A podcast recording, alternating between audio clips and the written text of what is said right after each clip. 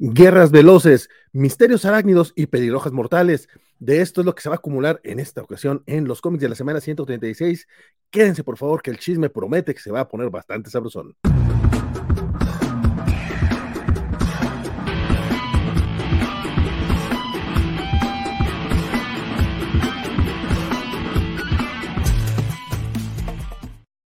¿Qué tal? Vamos hablando a toda la gente que ya se está haciendo presente por acá en el chat, sobre todo a nuestro queridísimo Fercano, que ya estaba hace rato diciendo, este, pues a ver, a ver, ¿a qué horas? Este, compadre, hizo un poquito tarde, tú sabes cómo es la cosa. Mi nombre sigue siendo Valentín García y en esta ocasión me da muchísimo gusto eh, saludar a alguien que más que invitado, pues ya básicamente es este, ya, ya, ya, ya es parte de la mesa, ya está como, ahora lo difícil va a ser sacarlo desde la Ciudad de México, mi estimadísimo amigo.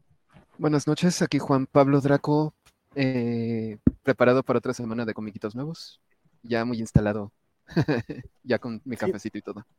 No, no, qué bueno, compadre. De hecho, este, aparte, muy, muy importante, porque la verdad es que desde el cambio de día, este, a nuestro querido Axel se le ha dificultado estar acá con nosotros semana con semana, aunque nos ha estado mandando videos regularmente. Y al parecer también se le está dificultando a nuestro estimadísimo Bernie, que esta noche tampoco podrá acompañarnos. Sin embargo, pues desde acá les mandamos un saludo afectuoso a ambos dos y también al buen Francisco Espinosa, quien no se aparece por acá desde el número 100, desde el episodio 100, o sea, ya tenemos como seis meses sin Francisco, pero yo, yo digo que sigue siendo parte de, los cómics de la semana. Este, nada más está tomándose un sabático el muchachón.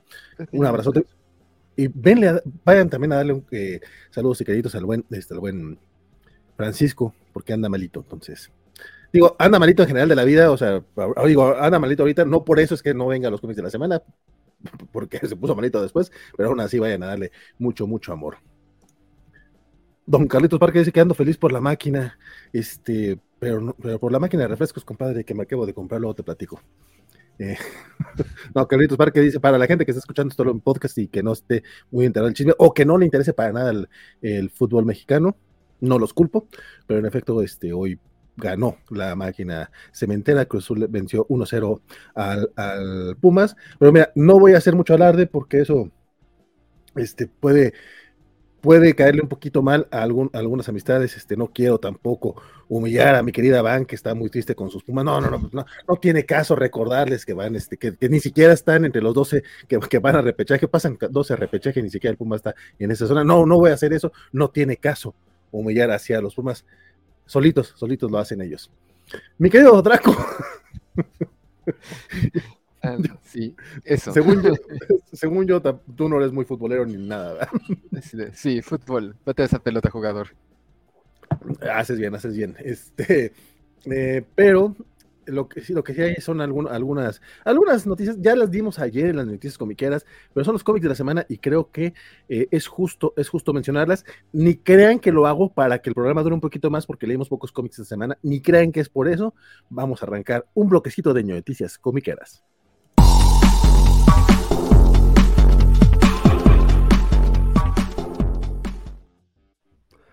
Mi buen Draco, fíjate que hoy yo me enteré, la noticia se ve la semana, pero yo me enteré apenas hoy. Resulta que este, el buen Philip, Philip Kennedy Johnson, a quien estamos amando mucho por su etapa en Action Comics, digo, más los que sí están, los que sí leyeron todo la, la Warhol Saga, yo apenas estoy sumándome al mame.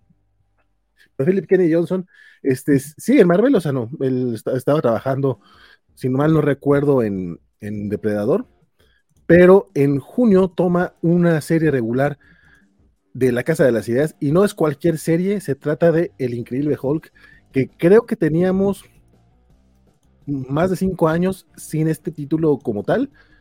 digo, eh, recordemos que en 2018 se, se, lanzó El Inmortal Hulk de Ali Ewing y, Joe Bennett, que por cierto Panini lanza acá en México a partir de la, de la próxima semana, estará ya disponible. Y si hay un cómic de Marvel de los que va a lanzar Panini que tienen que leer mes con mes, yo les diría, debería, ser el Inmortal Hulk. Van a ser 12 tomitos, vale la pena. Pero no estamos hablando del Inmortal Hulk. Después, cuando terminó esa serie, salió Hulk eh, con, este Ryan Otley y, eh, y Donny Cates.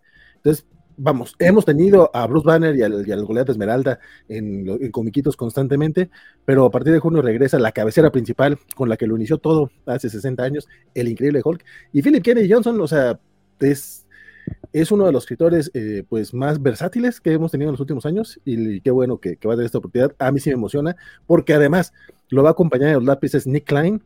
Me, me agüita un poco porque eso significará que ya vamos a perder a Nick Klein en Thor, que ha sido de lo, mejor, de lo más constante en esa serie. Pero pues mira, se van a Hulk. No sé, compadre, a ti qué te parece esta noticia me parece bien. Y aprovechando que ya tenemos, que ya tiene buen récord Philip Henry Johnson conmigo, igual y podría darle una oportunidad. No sé qué tal le vaya a salir. Sí, no sé qué tal le vaya a salir Hulk, pero si entiende a Hulk como entiende a Superman. Igual y tenemos ahí unos numeritos que se puedan leer y disfrutar. Y la verdad es que digo, sí, son, personajes muy distintos, definitivamente Hulk y Superman. Pero por lo que he visto, eh, lo, que le he leído al muchachón, justamente muy versátil. O sea, no es nada más, no es nada más que, que le gusten los superhéroes. O sea, lo, que estaba haciendo en la línea de, no, no te creas, creo, no, era depredador, era alien. bueno, no me acuerdo, pero creo que era alien, de hecho, me confundí pero tiene muy, muy buenas críticas lo que, lo eh, su, su, su, comiquito de Alien. De hecho, tuvo dos series, si no estoy mal, de, seis números cada una, dos, dos miniseries, pues. Y pues eso, el, este, este comiquito sale en junio en Estados Unidos. Acá seguramente lo vamos a terminar viendo como en dos o tres años, porque apenas vamos con Immortal Hulk, pues va, va, muy retrasado Marvel. Este, pero pues en un año termina Immortal Hulk. Entonces, démosle otro año para el Hulk normalito. Entonces, como en dos, tres añitos llegará acá en español, asumo yo. Este, y otras notitas, las que sí dimos ayer, digo, de esta pena me enteré hoy, pero ayer este, hablábamos un poquillo acerca del de el Flash número 800 que sale ahora en junio. Bueno, tanto Flash como la Mujer Maravilla este, salen en, en, julio, en junio, y los dos llegan al número 800, que pues, es un número muy, muy alto, vamos, habrá una lista de qué quieres, en cómics de superhéroes, porque habló, había otros cómics, como el libro Vaquero, otros que, eran, que eran semanales y que, y que tienen miles y miles de, numeritos, pero en cómics de superhéroes, este, Flash y la Mujer Maravilla, pues se suman, ¿qué quieres? A Batman, a Superman, a Comics, a Detective Comics, a, a la Sombra Sombreraña, claro, este, a Thor, o sea, y eso, y eso, digo, luego, a un, hacen un poquito de trampa. Sí, de repente hacen un poquito de trampa para poder alcanzar esos numeritos. Porque creo que ni Avengers ha llegado a esos números. Este, eh, por ejemplo, Daredevil va, en el, va, para el 660. O sea, sí, no, no, no es no es poca cosa, pues, lo que llegar, llegar a esos numeritos. Linterna verde llega a tanto. Seguramente pues, va a ser un maneje para que llegue a los 800. Eh, pero también ¿no? Linterna Verde ah, no, siempre tiene serie, o sea, como está muy raro también esa, situación. Pero bueno, llegan los dos comiquitos. Este, el 800 de The Flash este, va a significar la salida de Jeremy, Jeremy Adams en el título, que es eh, pues, la etapa que ha tenido Jeremy Adams en Flash. Aquí la hemos ensalzado demasiado. Creo que tú todavía no la has entrado bien, compadre, o, sí la estás siguiendo. No, yo le, yo le acababa de empezar y ya me la cancelaron. Yo apenas. Pues sí, me voy a ir a los, a los inicios de, la etapa, probablemente si la revisita antes de para adelante. Velo de esta manera, este, por lo menos la vas a agarrar, este, va a ser una etapa completa y no vas a tener que esperar este, mucho tiempo para llegar al final. Este, eh, en, este, en, esta, en esta edición especial, además de Jeremy Adams, también pues, regresa Mark Wade, que es uno de los, de los escritores este, más populares de, de, Flash, específicamente de Wally West, y aparte va a ser una celebración a la vida de Wally West, el tercer Flash, entonces está muy, muy de acuerdo. También regresan eh, Joshua Williamson, Jeff Jones, y pues básicamente pues escritores y también dibujantes que, que, tienen mucha historia con el personaje, por ahí estará también este, eh, Todd Knock eh, y otros tantos que ahorita se, Fernando Pasarino, otros que se me están yendo de momento.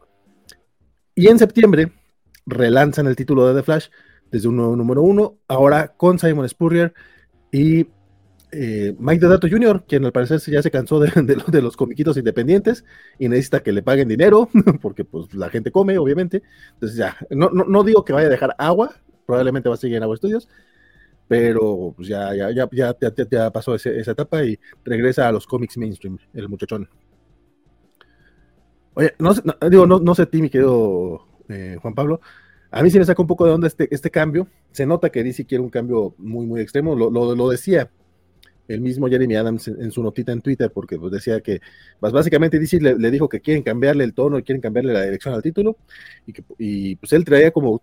Se nota que traía todavía muchas ganas de, continuar en él, pero pues le dijeron, ¿sabes qué? Yo, y vamos con Spurrier, quien definitivamente no tiene nada que ver con lo que le, habíamos visto a Adams en el título. O sea, el, Adams estaba haciendo un título muy de superhéroes, muy clásico, muy bonito. Y Spurrier pues luego se avienta cosas más fumadas, más experimentales, o de terror incluso, cosas como esto que está haciendo ahorita en los hombres X, que es que la, yo sí me bajé del tren, la verdad, o sea, no digo que sea mal escritor Spurrier, nada más, no es como que mi estilo, y a mí sí me agüita un poquito la, el cambio, pero le decía ayer a Francisco, eh, pues algo similar pasó cuando Aliwin tomó el Immortal Hulk, ¿no? O sea, propuso algo muy, muy distinto a lo que estábamos acostumbrados con el personaje y resultó ser una etapa chingoncísima. Entonces, pues mira, a ver qué pasa con Spurrier. No sé, ¿qué te parece a ti? Híjole, porque también es un arriesgue intentar un ángulo totalmente novedoso y puede salir en algo muy bueno como Immortal Hulk o puede que, que se desvíe totalmente de lo que interesa del héroe y pues tienes como una rápida, un rápido declive en ese, en ese caso. Y, pero bueno, lo bueno es que de, los editores andan muy a las vivas, entonces si tu cómic no funciona, no se tocan el corazón para, para darle el trabajo a alguien más. Eso también es muy cierto, entonces a ver cómo le va a Spurrier. Otro, otro, decíamos que La Mujer Maravilla también llega al 800. Ese es un cómic que yo no estoy siguiendo, pero eh, ahorita está llevándose a cabo la el, arco de Whatever Happened to the Justice of Warrior, o The Warrior of Justice, algo así, Warrior of Truth. Eh, el título está a cargo de Becky Clunan y de Michael Conrad, y ellos eh, concluyen en el 800. Ahí termina su, etapa, y en septiembre relanzan el título, ahora con Tom King y, Daniel Samper, que la, la, sinopsis básicamente es la Mujer Maravilla contra, contra el gobierno de Estados Unidos, entonces está como curioso el concepto. Sí, pero Tom King en series regulares, compadre, ¿qué te parece? Tom King poniéndose político. Bueno, ya sabemos que justamente el desatino más grande de Tom King terminó siendo Batman porque por control editorial. O porque quiso llevar las cosas demasiado lejos. Ya sabemos que Tom King no se anda con medias tintas. Entonces, de lo que estoy seguro es de que sea muy bueno o sea muy malo, eh, eh, Tom King y la Mujer Maravilla van a dar de qué hablar. Y pues ya, ya ahorita me dijiste que la sinopsis es totalmente política. Bueno, que se contra el gobierno de los Estados Unidos, ¿no? Entonces, seguramente le estaremos comentando mucho. Sí, tal cual. Sí, sí, yo, yo quiero de los títulos que vamos a, estar leyendo. habrá una base de Hawk Girl, este, pues ahorita no hay mucho, mucho que comentar. Este, y, ya para cerrar el bloquecito de noticias, eh, la nota triste, de hecho, regularmente suelo empezar con el muertito de la semana. Disculpen ustedes, me, agarró un poquito, este, pues no voy a decir que desprevenido, más bien como que distraído. Pero este sábado falleció eh, Ignacio López Tarso, eh, un primer actor que tenía 98 años el señor, hizo más de 60 películas, estuvo como en 30 telenovelas, obras de teatro, vamos. no hay mucho, no hay mucho que decirles que no sepan, yo creo, de, este actor. entre en el apartado de los memes, pues ya muchos ya no van a poder este, decir que, es más, que, pero, pero le gana a Chabelo, pues ya no le ganó. Digo, sabemos que Chabelo todavía tiene, eh, no tiene 98 años de Chabelo, pero, pero López Tarso era como de esos que parecían inmortales en la escena, en la escena nacional. Eh, muchos lo recuerdan por, por la película de, de, de, Cricri, donde hizo de Fernando Gabriel Soler, o otros más, Macario, que creo que es de las películas eh, consentidas de, de la ñoñosfera, por estar ubicada, no solamente por estar ubicada alrededor del Día de Muertos, sino por todo, lo, todo el tema este, un poquito sobrenatural que maneja. Y de hecho, yo la vi, neta no la había visto, la vi apenas hace un par de años no mames, que, chingo la película. O también está esta de Ciudad de Papel, que es así, es este, sufrir, sufrir, sufrir, pero también está muy, muy buena. No sé, mi estimado, eh, si tienes alguna película, alguna obra, eh, algún trabajo de López Tarso que, que recuerdes. Híjole, qué pena, me agarras en la ignorancia total. Ok, entonces si lo dejamos, no tiene caso. sí. Para, que seguirle. Este, descanse en paz el buen Ignacio López Tarso. Y saludamos acá este, a, la raza que nos acompaña, que nos hace el favor de estar ya echando el chismecito con nosotros. El Edgar Vázquez, eh, si no estoy mal, desde Texcoco, dice llegando un poquitín tarde, pero estoy con ustedes, amigos cobachos. Mi querido Edgar, llegas justo a tiempo porque apenas vamos a arrancar con el chisme sabroso. Don Eduardo Mendoza dice esta noche eh, los voy a acompañar porque nunca he podido verlos en vivo. Mi querido Eduardo, qué bueno que nos acompañas hoy. Eh, lo único que me agüita un poquito es que pues, te va a tocar un programa bastante cortito porque no es por agüitar los muchachos, pero pues esta semana. Es que aparte como que hubo pocos cómics, no, no, Draco, no, no, no, no sé a ti qué te pareció, porque no es nada más de que no leyéramos, o sea, como que no hay mucho que leer. Sí, queremos leer. Usualmente nos pasamos de, de en nuestras selecciones llegan a estar como en 20 cómics, yo creo, y, y hoy nomás no juntamos. Ya llevan unas semanas así medio anómalas. Sí, no sé si continúa la crisis de papel o qué está pasando, pero por ejemplo, en esta ocasión traemos 4, 5, 6, 7, 8, 9, 10 comiquitos nada más y fue rascándole. O sea, sí fue así como que, madres. Traemos los que leemos regularmente, creo que hay, una sorpresita por ahí, nada más. Este, pero pues, pero igual que bueno que están acá, qué bueno que están echando el chisme. Este, les adelanto, no va a haber cómics indie. Mira, lamentablemente hoy no vino los Chamex porque luego él siempre se nos iba cuando hablábamos de los cómics indie, entonces este, ahora, le hubiera tocado estar todo el ratote, ¿no? Pero bueno, eh, desde Tlaxcala nos saluda el buen Víctor Manuel, mira, qué buena onda, compadre, saludos por allá. Ah, allá vive el buen Pip, que siempre quiero que participe acá con nosotros y no se me ha hecho. Eh, dice Fercano que gran actor, don Ignacio López Tarso, dice, Draco debe ser muy joven. Sí, sigamos diciendo eso. Una actitud jovial. claro. Este, bueno, ya, sin, alargar más, este chismecito, vámonos, vámonos, vámonos de lleno a los cómics DC de la semana.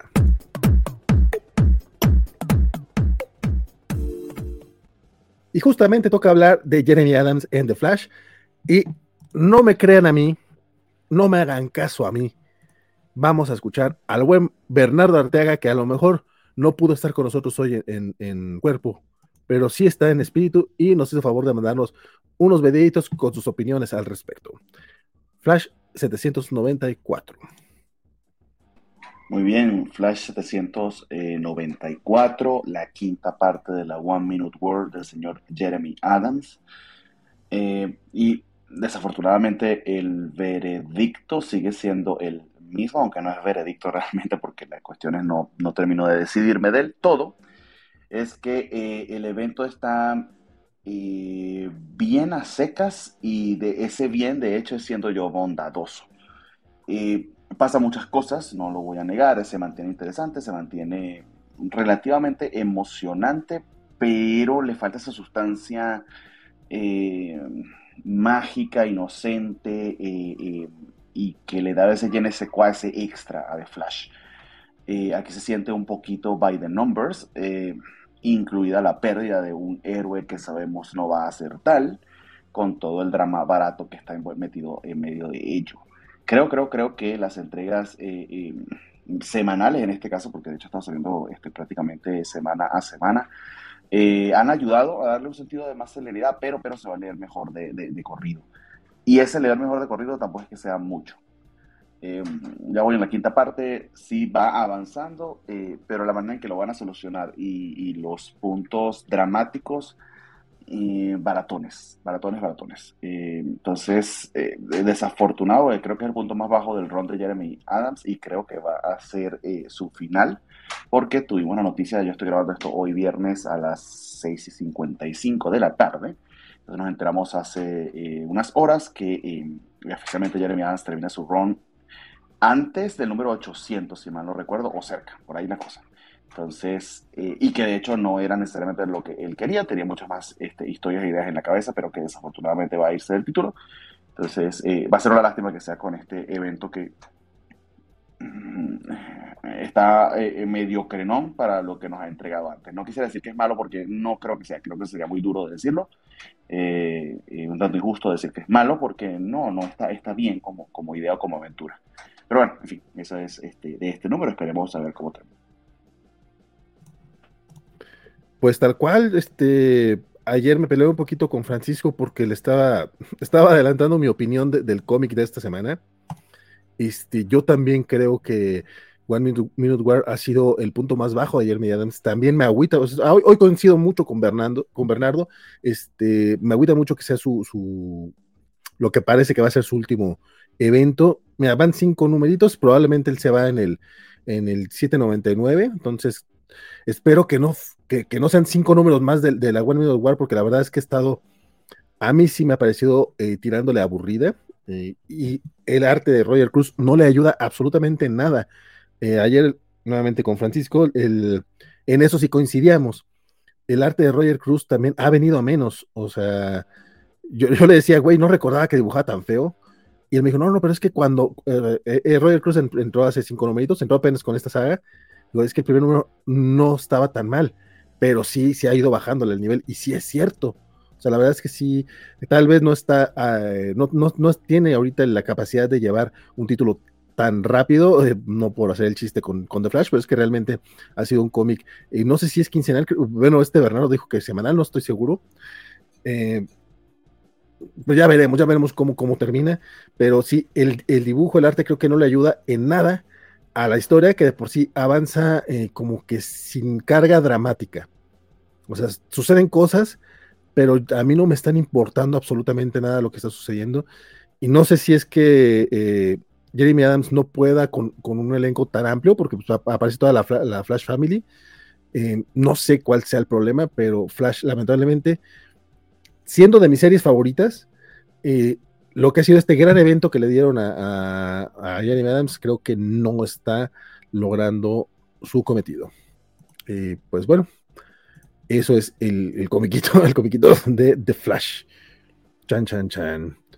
Y como les decía, pues justamente nos vamos muy, muy rápido y ya llegamos a lo que aquí le llamamos el super bloque.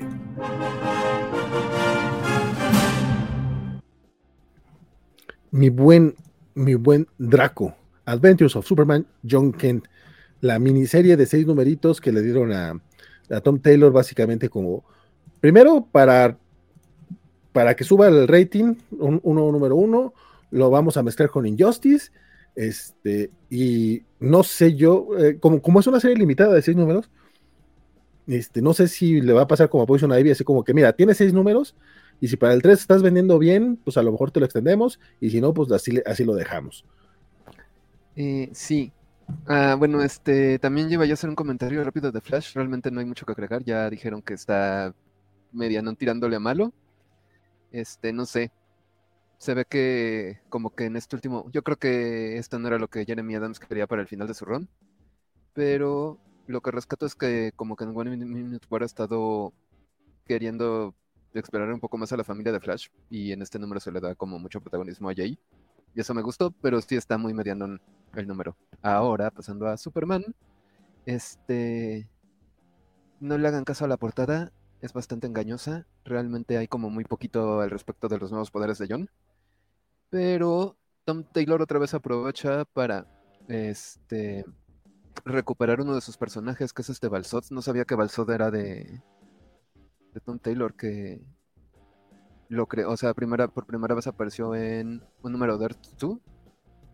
Y pues qué bueno que, que utilice sus personajes, ¿no? Y también este hay un, bueno, regresa Ultraman y entonces esto le va a dar un poco de cierre a John.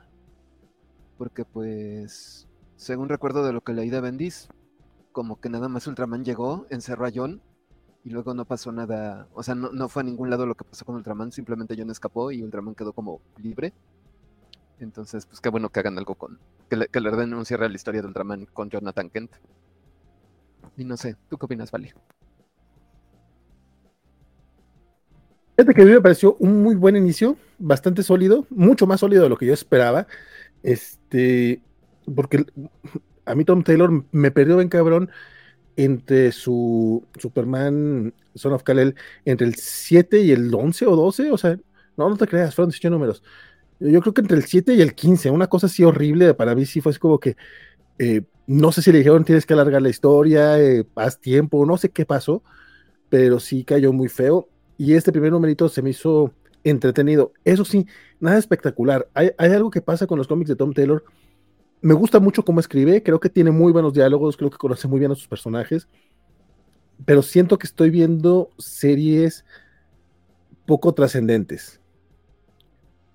Lo cual no está mal, o sea, no, es que todas las, series tengan que ser esta saga que te define al personaje, esta carta de amor, no, no, no, y aparte se ve que ama a los personajes, eso sí, sí, sí me queda muy claro, eh, pero pero, mm, sea, como que si vas a hacerte cargo de un título a largo aliento y vas a hacer, por ejemplo, lo que estaba haciendo Jeremy Adams en Flash hasta la One Minute War. O sea, no era un cómic súper trascendente, pero era un cómic bastante sólido, divertido y que, que, te que te podía definir bien el personaje sin pretender más. En cambio, esto de Tom Taylor, porque me pasa también con Edwin. Sin embargo, creo que con Edwin logra un mejor trabajo que con John Kent. O sea, están bien, están bonitos. No sé si es el caso de que sabemos que John Kent es este, básicamente el Kyle Reiner de Superman, o sea, se, se, llama, se llama Superman, pero pues no es el Superman. Y mira, a mí me encanta Kyle Reiner, por eso puse ese ejemplo. También pensé en Miles Morales, pero eso puede ofender a más personas. Eh, dicho eso, este comiquito me gustó mucho. Se me hizo, digo, también apenas, apenas va empezando, o sea, básicamente no ha llegado ni pusieron la propuesta. Me gusta mucho cómo escribe a Lois Lane, ese se me hace eh, muy, muy padre. Y pues como que sí sabe a que puede ser una amenaza interesante Ultraman. Entonces, por ese lado, me late. Eh, como dices, la portada es súper engañosa, pero pues, obviamente va a ser, esa va a ser la portada del TPB, entonces para el arco creo que va a funcionar bastante bien. Y si termina obteniendo los poderes eléctricos de Superman, como aparentemente así va a ser, no, digo, no le veo ningún sentido a la historia, pero mira, qué bueno que rescatan algo, porque el Superman eléctrico es, un poco difícil, o sea, porque no, no voy a decir que es una buena idea y definitivamente no es Superman. Pero a mí me gustaba el traje, ¿sabes? O sea, de hecho, eh, todavía no compro el pinche Funko Pop porque está un poco caro y no, no, no, no, lo he visto tan fácil tampoco. O sea, como que en alguna parte lo vi, estaba con mil baros y dije, voy a pagar mil pesos por un Funko.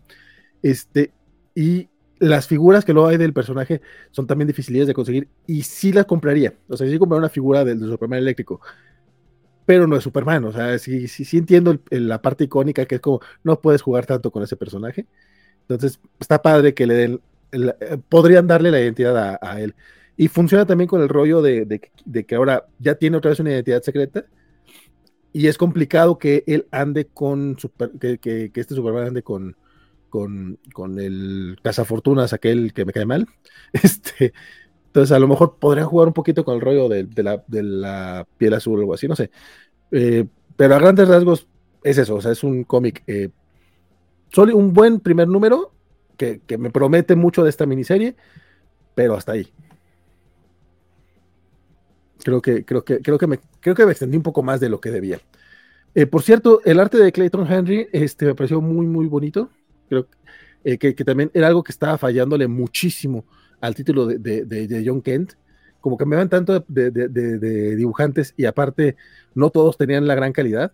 Creo que qué bueno, qué bueno que, ahora sí tiene un, buen dibujante. Y aparte en los colores la acompaña Jordi Belair, que también eh, hace un trabajo muy, muy decente. La, la portada está bien bonita. Creo que gracias a los colores. No sé si tú piensas lo mismo, mi estimado. Sí, esperemos que ahora sí se estabilice el artista y no nos estén cambiando a medio arco por Roger Cruz, por ejemplo. Bueno, al menos Roger Cruz no entró a medio arco. Justamente ayer le comentaba a, Francisco, porque eh, ahorita está este rollo de los de los comiquitos, de, los comiquitos de autores cuando realmente es nada más el escritor y el dibujante, como Marco Checheto en, Daredevil, o sea, te dibuja un número y luego tres los descansas, como, güey, dale un poquito de crédito a Rafael La Torre, o sea, entiendo que dibuja mucho mejor Checheto y ya trae más gente, pero es más de La Torre. Y pasó en Nightwing con Redondo, que de repente ya tenemos dos, tres números de Geraldo Borges, que cuando los, cuando los separas, o sea, como cuando lees un número exclusivamente de Borges, yo sí decía, güey, pues ya está como en un nivel bueno, ¿eh? Pero cuando hacen, eh, cuando en el mismo número te ponen a los dos a redonda de Borges, pues sí, me, lo dejan muy, muy mal, pobre Geraldo. Pero bueno, ese es otro. Ahorita estoy desvariando un poquito, compadre. Sí, tenemos tiempo. tenemos tiempo. No, no, no, eh, vamos, digo, espero. Mira, igual ya llevamos media hora, o sea, de, que, puedo hablar y hablé, hablar, puedo hablar. Pero, pero para tener cuatro comiquitos y llevar media hora, creo que sí vamos este, bastante, bastante lentones. Entonces, vamos arrancando de una vez el batibloque, porque ante la duda, eh, pues más Batman, ¿cómo no? Y Güey, yo ya llevo como siete números de retraso de, Batman. Discúlpenme ustedes, muchachones. La verdad es que sí me ha estado fallando un poquito ese, tema. Pero a quien no le falla para nada es al buen Bernardo Arteaga, que también nos hizo favor de mandarnos su opinión acerca del Batman 133. Buenas noches, amigos. Eh, les dejo mi, mi, impresión sobre el Batman 133 de Chip Zdarsky y en este caso acompañado por, y déjame buscarlo acá porque se me olvidó, eh, eh, si mal no recuerdo el artista, sí, es Mike Hawthorne, que de hecho había dibujado esta serie de, Wonder Woman que, finalmente no fue tan del agrado de, Francisco. Puedo decir, al menos en este número en particular y en el, eh, los dos anteriores, o el anterior, no recuerdo cuándo empezó este nuevo arco, este Sedarsky, creo que el arte de, de Hawthorne está funcionando bastante, bastante bien. Eh, mucho mejor que lo que vimos que hizo en Daredevil y, y, quizás ese, ese faux pas de, de, esa serie de, de Wonder Woman. Eh, me gusta bastante porque como se trata de un mundo, eh, un, universo paralelo, donde ciertas cuestiones han cambiado, el hecho de que son arte distinto al de Jorge Jiménez le da, le da esa impresión. y me gusta con, con, con, los tropos con los que está jugando este, Sedarsky, en este caso en particular, el hecho de que el Bruce Wayne de ese universo no era para nada un peleador, ni, ni, ni, combativo, ni violento, sino que efectivamente utilizó su dinero para ayudar a los más necesitados a través de ayudas sociales. Este, es un contraste interesante a lo que siempre han recriminado Bruce Wayne sobre por qué no utiliza su dinero para, para ayudar en vez de estar este, comprando gadgets carísimos para entrar a putazo a otros tipos que se la pasan también vestidos de animales. ¿no? Eh, en fin, la acumulación de todo eso, la manera eh, en que está retratada Selina, el villano principal que pareciera también tiene ciertos elementos multiversales, todo eso está haciendo una historia bien, bien divertida. Yo eh, disfruté bastante del primer este, eh, arco de, de Sedarsky, aunque quizás está llevando un poquito de clichés, a mí se me hizo un poquito como que Ultron con Batman. entiendo que hay elementos de, de, historias previas de Justice League y de otras mezclados en ese primer arco de Sedarsky. Eh, este segundo me está gustando más por cómo va expandiendo las capacidades de, lo que puede hacer con la historia, lo que nos está planteando. Eh, y nada, o sea, hasta ahora bastante, bastante bien. Quizá le falta el punch que tenían en sus primeros números de, de, Daredevil, si voy a hacer la comparación con el superhéroe oscuro, este, vigilante, etcétera, que, que, probablemente le abrió las puertas, le, abrió las puertas a Sedarsky para escribir Batman. Le faltan que sea alguno de, esos elementos. Pero no deja de ser interesante, no deja de ser divertido y yo no me lo pierdo este, mes a mes. E inclusive hacer un catch-up se me hace este, una brisa. Entonces, Batman 133, bastante, bastante bien en ese aspecto. Este, y nada, ese es mi comentario. El comentario siempre atinado del buen Bernardo Teaga. Este, qué bueno, qué bueno que le esté gustando me da esperanzas porque la verdad yo me quedé como por ahí del tercer número, creo, de la etapa de Zdarsky, entonces a lo mejor sería bueno ir haciendo un catch-upcito ahí. Que al cabo van como ocho números, algo por el estilo. Y para cerrar los comiquitos de DC, me toca a mí hablar. Eh, para que veas un cómic que si no me pierdo mes con mes y del que siempre, siempre termino. Yo también este leí Batman, Valentín. Ay, discúlpeme usted. No se va a arrancar. y esto va a durar todavía menos. Bueno, también voy a reiterar un poco lo que dijo Bernardo, ¿verdad? Perdóneme usted, ya sabes que ando ahorita como, como que un poco aceleradón. Este. no, no, no, Batman 133, perdón, compadre. Aparte, yo sí opiné de un cómic que ni leí, porque dije, mira, qué bueno la y ni siquiera te dije, güey, ¿qué opinas de lo que dijo Bernardo? Y me lo he dicho, güey, pero yo también lo leí, me lo dicho y no te dejé, ni siquiera te dije eso. Compadre, cuéntame qué onda con, con el Batman 133. Pues sí, este, las estrambóticas aventuras de Batman en el multiverso, aprovechando. Hay tema multiversal entre lo de Tom Taylor y lo de Chip Zdarsky. Entonces, pues sí. Aquí va este Bruce teniendo que interactuar con sus seres queridos, pero versiones que no son los suyos. Entonces tiene un encuentrillo con Alfred, tiene un encuentro con Selina, hay un misterio acerca de la persona que está corriendo Arkham. Eh, pues sí, todo interesante. Veremos cuál es el gran misterio. Y qué tan rápido si Bruce logra regresar rápidamente a, a su dimensión, bueno, a la Tierra principal, o si sigue saltando por ahí. Ah, también hay una historia, la historia de Backup de Team, igual eh, es una misión de rescate, se pone muy divertida, es muy badass este team en, la historia de respaldo. Entonces, pues sí, este es, un, este es, un buena, es una buena etapa de Batman. Pues nuevamente, eso, eso, eso, me, eso me alegra bastante. Que es básicamente lo que cuando terminó el otro muchachón. Este, la, la, la historia de, Team, ¿quién la está escribiendo? Igual este chip. Ah, ok, ok. Sí. Él, escribió también una eh, de Catwoman, ¿verdad? Ah, sí. Sí, creo que o sea, todo lo que ha estado en Batman ha sido chip. Pues ah, sí, también quería hacer otra anotación de continuidad porque el juguetero volvió a su encarnación pre-crisis. Se me hace muy chistoso porque en los noventas fue como nada más un viejito creepy que secuestraba niños. Y ahorita ya es el juguetero de la Silver Age otra vez. O el de los nuevos 52, que era como un chavo que tenía su mundo de realidad virtual, pero pues nada como el juguetero con ese estilo. Pero ese era. No era tal cual. Bueno, era un niño, pero era como. Era otro, ¿no? Era, era otro juguetero. O sea, sí decían que. Que, que el, este ¿cómo se llama el original? Scott. Winslow. Winslow Scott, tienes razón. Este, ese güey sí, seguía existiendo, nada más que pues este era otro. Según yo recuerdo eso. Tal vez.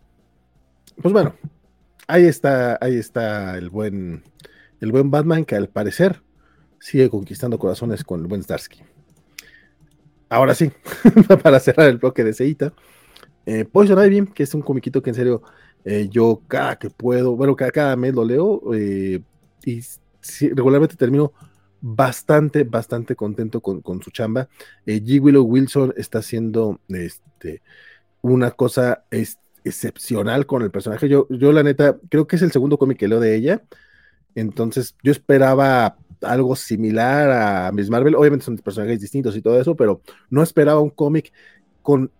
Está más cercano a Immortal Hulk que a Miss Marvel, para que me entiendas. Hoy, hoy estoy hablando mucho de Immortal Hulk, pero es que sí tiene un poquito este terror, terror físico, o sea, de eh, eh, y es que el arte de el arte el arte de Marcio Takara está así espectacular, en serio, y, la, paleta de colores que tiene este Prianto también le, queda muy bien, porque aunque sea una historia, por ejemplo, en este, en, en particular, en este nombre en particular, eh, ya Pamela quiere irse a Ciudad Gótica, pero la, la, chica que está con ella, la que estaba a la que secuestró, que, estuvo a punto de matarla durante el, eh, la cosa esta de Future State, creo que si no estoy mal fue ahí, y que la, encontró acá en, una compañía, pues como que le dice, güey, pero antes de ir para allá, vamos a California, este, porque están haciendo un descuentazo en, un fin de semana con una CEO muy popular que, está muy a favor de todo lo ecológico y del capitalismo consciente. Y ahí dice esta Pamela, el capitalismo no puede ser consciente. O sea, es el cómic más chairo que está publicando DC en este momento. Y mira que entre sus filas tiene Tom Taylor. O sea, G. Willow Wilson está yéndose durísimo con todas sus críticas al corporativismo estadounidense. Y creo yo, creo yo, hasta ahorita no me ha cansado, no sé cómo, pero híjole, no sé qué tanto más pueda durar con, este, con este, eh, no, no, quiero decir gimmick, pero sí con este discurso. Sin embargo, este en particular me gustó mucho porque ataca un poco este, a los ecologistas buena ondita, a toda la, a la mamada de las empresas verdes, este, y a, y pues a, a los fans de ese tipo de celebridades y de billonarios que luego este, dicen pendejadas y se las creen completamente. Entonces, me gustó mucho. Obviamente tiene su twist. Este, sucede algo durante, durante, este, durante este fin de semana que, bueno, es que es un giro y no lo quiero, no lo quiero echar a perder, pero tiene mucho que ver con la evolución de las broncas que trae internamente eh, Pamela. Comixazo, bien bonito. Eso sí queda, este, queda en cliffhanger, este en particular. Este, vamos, es inicio de arco, entonces ahorita podrán leerlo, pero ahorita no se resuelve toda la situación. Muy, muy, muy buen comiquito el de Hiedra Venenosa.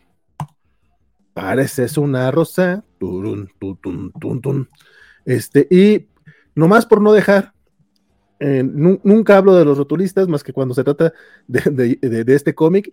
El buen Hassan Otsmane, el LU, este, volvió, volvió, a hacer un trabajazo. No nada más con la manera en la que juega con los, con los globos. Me gusta mucho porque en este cómic hubo muchos momentos en los que están hablando entre, entre los personajes y luego como que hacen una pausita como para decir, para un diálogo muy introspectivo y cambia de, altas a bajas en, su tipografía y se lee bien pinches bonito. La verdad es que la manera en la que, lo trabaja este, este dato, creo que desde Todd Klein no, no veía a alguien que, me hacía creer que el rotulismo, el, rotulismo en cómics podría ser también artístico. Chingón. Digo, y aparte no, no, es el único cómic que trabaja, pues está llevando como 5 o 6 cómics al mes, pero este es el que yo estoy siguiendo y aquí es donde yo me doy cuenta de su chamba y chulada de trabajo que hace. Este no lo leíste, mi estimado. No, este no. Ya llevamos 10 numeritos. Me, me, agüita un poco que no me, me agüita un poco que no, me hagan caso aquí en los cómics de la semana cuando les hablo. Güey, comicsazo que se están perdiendo mes con mes. Ok, lo tomaré en cuenta. Lo agregaré, a la lista de la vergüenza. Sí, sí debes de sentirla, sí debes de sentirla. Oye, nos pregunta el buen Edgar Vázquez, ¿algún día se verá Draco en vivo? No sé, voy a tener que abrir un canal de donaciones para una cámara web o al menos una recomendación. Que me recomienden una cámara web buena, bonita y barata. Suena, suena algo que se tiene que hacer. Eduardo Mendoza, Tom Taylor tiene potencial, pero generalmente lo siento que lo usan para números de relleno entre capítulos o eventos medianos. Eh, pero es que no tanto. O sea, de hecho, no solamente tiene su exclusiva con DC, o sea, él está a cargo completamente de Jonathan Kent y de Nightwing y aparte tiene sus universos, o sea, él escribe, DC es de él, ¿no? Deceased. Injustice. Sí, pero Injustice, pero Injustice ya, se acabó, pero DC todavía sigue. Este, y el Dark Knights of Steel. O sea, tiene dos mm. series de universo que es exclusivamente de él. Eh, y ya le dieron Titans, y como no hay Liga de la Justicia, ahorita Titans es el equipo de superhéroes de DC. Veremos si hacen eso pegue, pero sí le están dando mucho más peso a Tom Taylor en estos momentos. Sí, sí, sí.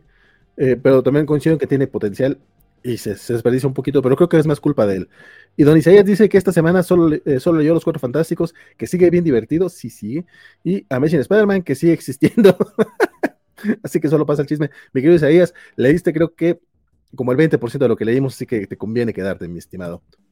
Y Don Edgar Vázquez dice que Roger Cruz es un dibujante que se estancó en su estilo de dibujo, pero cañón, o sea, no salió de los 90. Y lo malo es que ni siquiera es de los 90 chidos. O sea, ya es de como de la segunda tercera bola de, noventeros que lo que hacían era imitar a los noventeros anteriores. Entonces, ay, es un poco triste. un poco, triste. Hay está Todd Nook que escribió en Justice y ahorita en Stargirl está dando muy buen nivel. Por ejemplo, Todd Nook. Ah, no, no, eh, no, no, Todd Nook, a mí me gusta, me gusta su trabajo.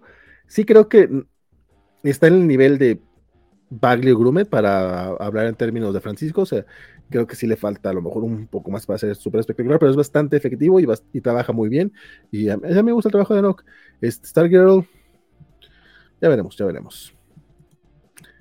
Eh, o sea, es que por ejemplo, yo, yo no te recomiendo cosas que a mí me están gustando mucho, pero que no necesariamente creo que sean buenas. Ahorita, hablamos, ahorita vamos a hablar de una de ellas. Pero Poison Ivy objetivamente creo que es de los mejores cómics que se están publicando actualmente. Dicho eso, vámonos ya a hablar de los comiquitos Marvel de la semana. Ya les dijimos que no hay indies. Entonces ya, ya, estamos ya, estamos llegando a la recta final de lo que promete ser el programa más rápido de los cómics de la semana.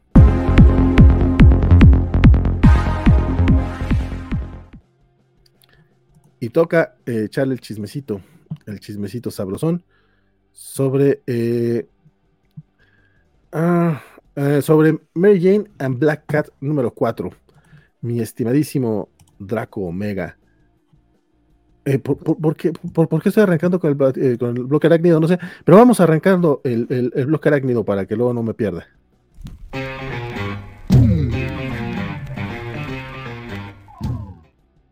Ahora sí, compadre. Mary and Black Cat número 4, esta que parecía ser miniserie o sea regular o parte de un evento, pero está muy raro todo ese chisme, pero ahí, ahí sigue, ahí sigue estando. Cuéntame un poquito al respecto.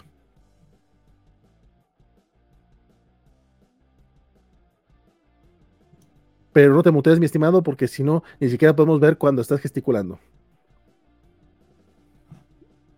Don Draco. Uh, ok, este, bueno, eh, en, un, momento más este, nos, nos regresa el buen eh, Draco Mega para platicar del chismecito, pero les cuento yo, me adelanto, eh, porque pues yo también lo estoy leyendo. Resulta que les digo que es un poco raro el chisme, porque originalmente iba a ser un cómic de, bueno, a los primeros dos números están dentro de, lo que fue Dark Web. Sin embargo, eh, esta es la parte, la parte curiosona. Este, eh, tanto Mary Jane como Felicia pues, siguen estando dentro del limbo. O sea, ellas van a estar cinco números en el limbo dentro de lo que se supone que debería ser Dark Web. Y pues, ¿qué pedo? O sea, ¿por qué no? ¿Por, por qué siguió la serie sin, si ya se acabó el evento? ¿O, qué pedo, no? Básicamente. Eh, este comiquito es justamente ese rato que les decía que yo les recomiendo ampliamente Poison Ivy porque creo que es de los mejores cómics que hay actualmente. En el caso del, cómic de la gata negra de Mary Jane, a mí me gusta muchísimo, yo lo estoy disfrutando bastante.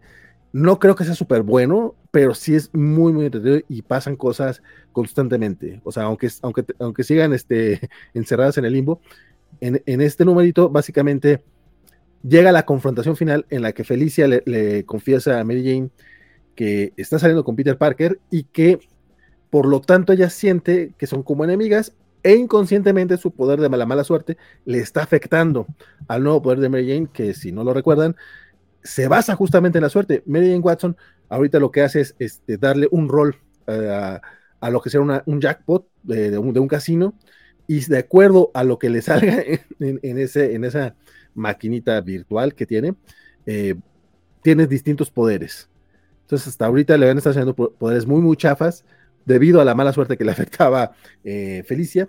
Eh, terminan haciendo como un, o sea, es como este Mary Jane le dice, estoy enojada porque no me, pero porque no me lo dijiste, o sea, yo soy tu amiga, me da gusto por ti, no me importa que estés saliendo con Peter, y resuelven sus diferencias en este numerito, bastante bonito, bastante de, de Sisterhood todo el asunto, pero eh, digo, bastante, bastante cítrico del asunto, pero em, me, encanta que justamente como ya son amiguitas, ya no le está afectando el poder de la mala suerte de, Black Cat y al contrario, le potencia la buena suerte y logra un jackpot, salen 777 y el pinche poder acá todo, todo roto de que puede alterar la realidad está genial. La verdad es que el cómic es bastante pinches divertidos. Logran este, una, una, de la, una de las cosas que tenían que lograr en este numerito, lo logran, pero pues todavía tienen que, vamos, todavía, todavía tienen más problemas que, resolver Mary y Black Cat. Y a mí, la verdad, el trabajo es que está haciendo Jed McKay en este título me está encantando. Y de hecho, eh, me están dando ganas de echarme el clavado a los cómics de, la gata negra que ya había escrito McKay porque se me hace que me perdí de cosas muy, muy buenas, o, por lo, si no buenas, por lo menos divertidas, que eh, don, Draco, que ya regresó, este, justamente eh, estaba diciendo, compadre, que para mí, a diferencia de Poison Ivy, que creo que objetivamente es muy, muy bueno, en el caso de Black Cat y Marianne, se me hace que es bueno y divertido, pero a lo mejor no necesariamente que sea objetivamente bueno, simplemente a mí me está divirtiendo un chingo. Aparte, el dibujo de Vincenzo Carratu creo que está funcionando muy, muy bien. Don Draco, este fue de los comiquitos que tú también leíste. Cuéntame un poquito qué te pareció. Sí, ah, pues perdón, se me fue un momento el internet, eh, maldigo mucho ahí, sí, me está dando problemas todo el maldito mes. Em, y sí, entonces ya no sé qué tanto dijo Valentín, pero por lo que llegué a escuchar, estoy, nada más voy a hacer como eco de ello. Es un cómic muy divertido que si dan ganas de regresar a, checar todo lo que ha escrito Jed McKay acerca de la Cata Negra. y pues sí, aquí como que bueno, se nota que Jet McKay nada más como que usó el evento de trampolín o se lo impusieron, pero le sacaba un provecho generando este conflicto entre Mary Jane y Felicia por Peter. Y haciéndolo, atándolo a lo que está haciendo Seth Wells. Entonces, en este momento me llama un poquito más la atención Black Cat, pero en una de esas igual y termino uniéndome al bloque arácnido en los próximos meses, o al menos para Black Cat. Porque sí, o sea, justamente luego es para lo que sirven estos eventos, para que cheques otro título y como que te enganche. Digas, ah, este lo pude haber estado leyendo hace tiempo. No, y definitivamente creo que sí tiene. Es que, es eso, o sea, me acuerdo que yo leí algunos numerillos sueltos de su Black Cat. Sé que traían un, fandom muy curioso, o sea, como que sí traía un nicho, o sea, de hecho, es un nicho no lo suficientemente fuerte para mantener el título, pero sí lo suficiente como para darle este tipo de, de comiquitos individuales a, a McKay. Bueno, eh, no este, pero, hubo un par de one shots ahí durante Beyond y eh, varios comiquitos que, le tocaba este, a McKay trabajar a, Felicia Hardy. Y ahorita tiene esta serie regular que es un Mary Jane y Black Cat, entonces no sé cómo va a funcionar. Que el tema de la pareja dispareja, a mí creo que sí puede pegarle, o sea, me, late la idea. Ya veremos cómo funciona por todo el tema que tiene Mary Jane ahorita cargando, ¿no? Que aquí lo hablan tal cual, o sea, güey, yo ya tengo hijos, o sea, yo tengo otra vida, entonces eh, a ver cómo, cómo funciona eso en el tema parental. No sería el primer, la primer superhéroe o el primer superhéroe eh, que tiene hijos, evidentemente. Entonces va a ser, va a ser como interesantillo el asunto. Sí, más bien está reticente Mary Jane, entonces quién sabe si la vayan a arrastrar a más aventuras. O inicia otra serie de Black Cat. Este, e, es que este es como regular, ¿no? Va a ser miniserie de 5 nada más. No tengo idea. Es que según ya lo cambian a voluntad, o sea. E, eso también es cierto, pero según yo esto es ongoing. Ah, ok.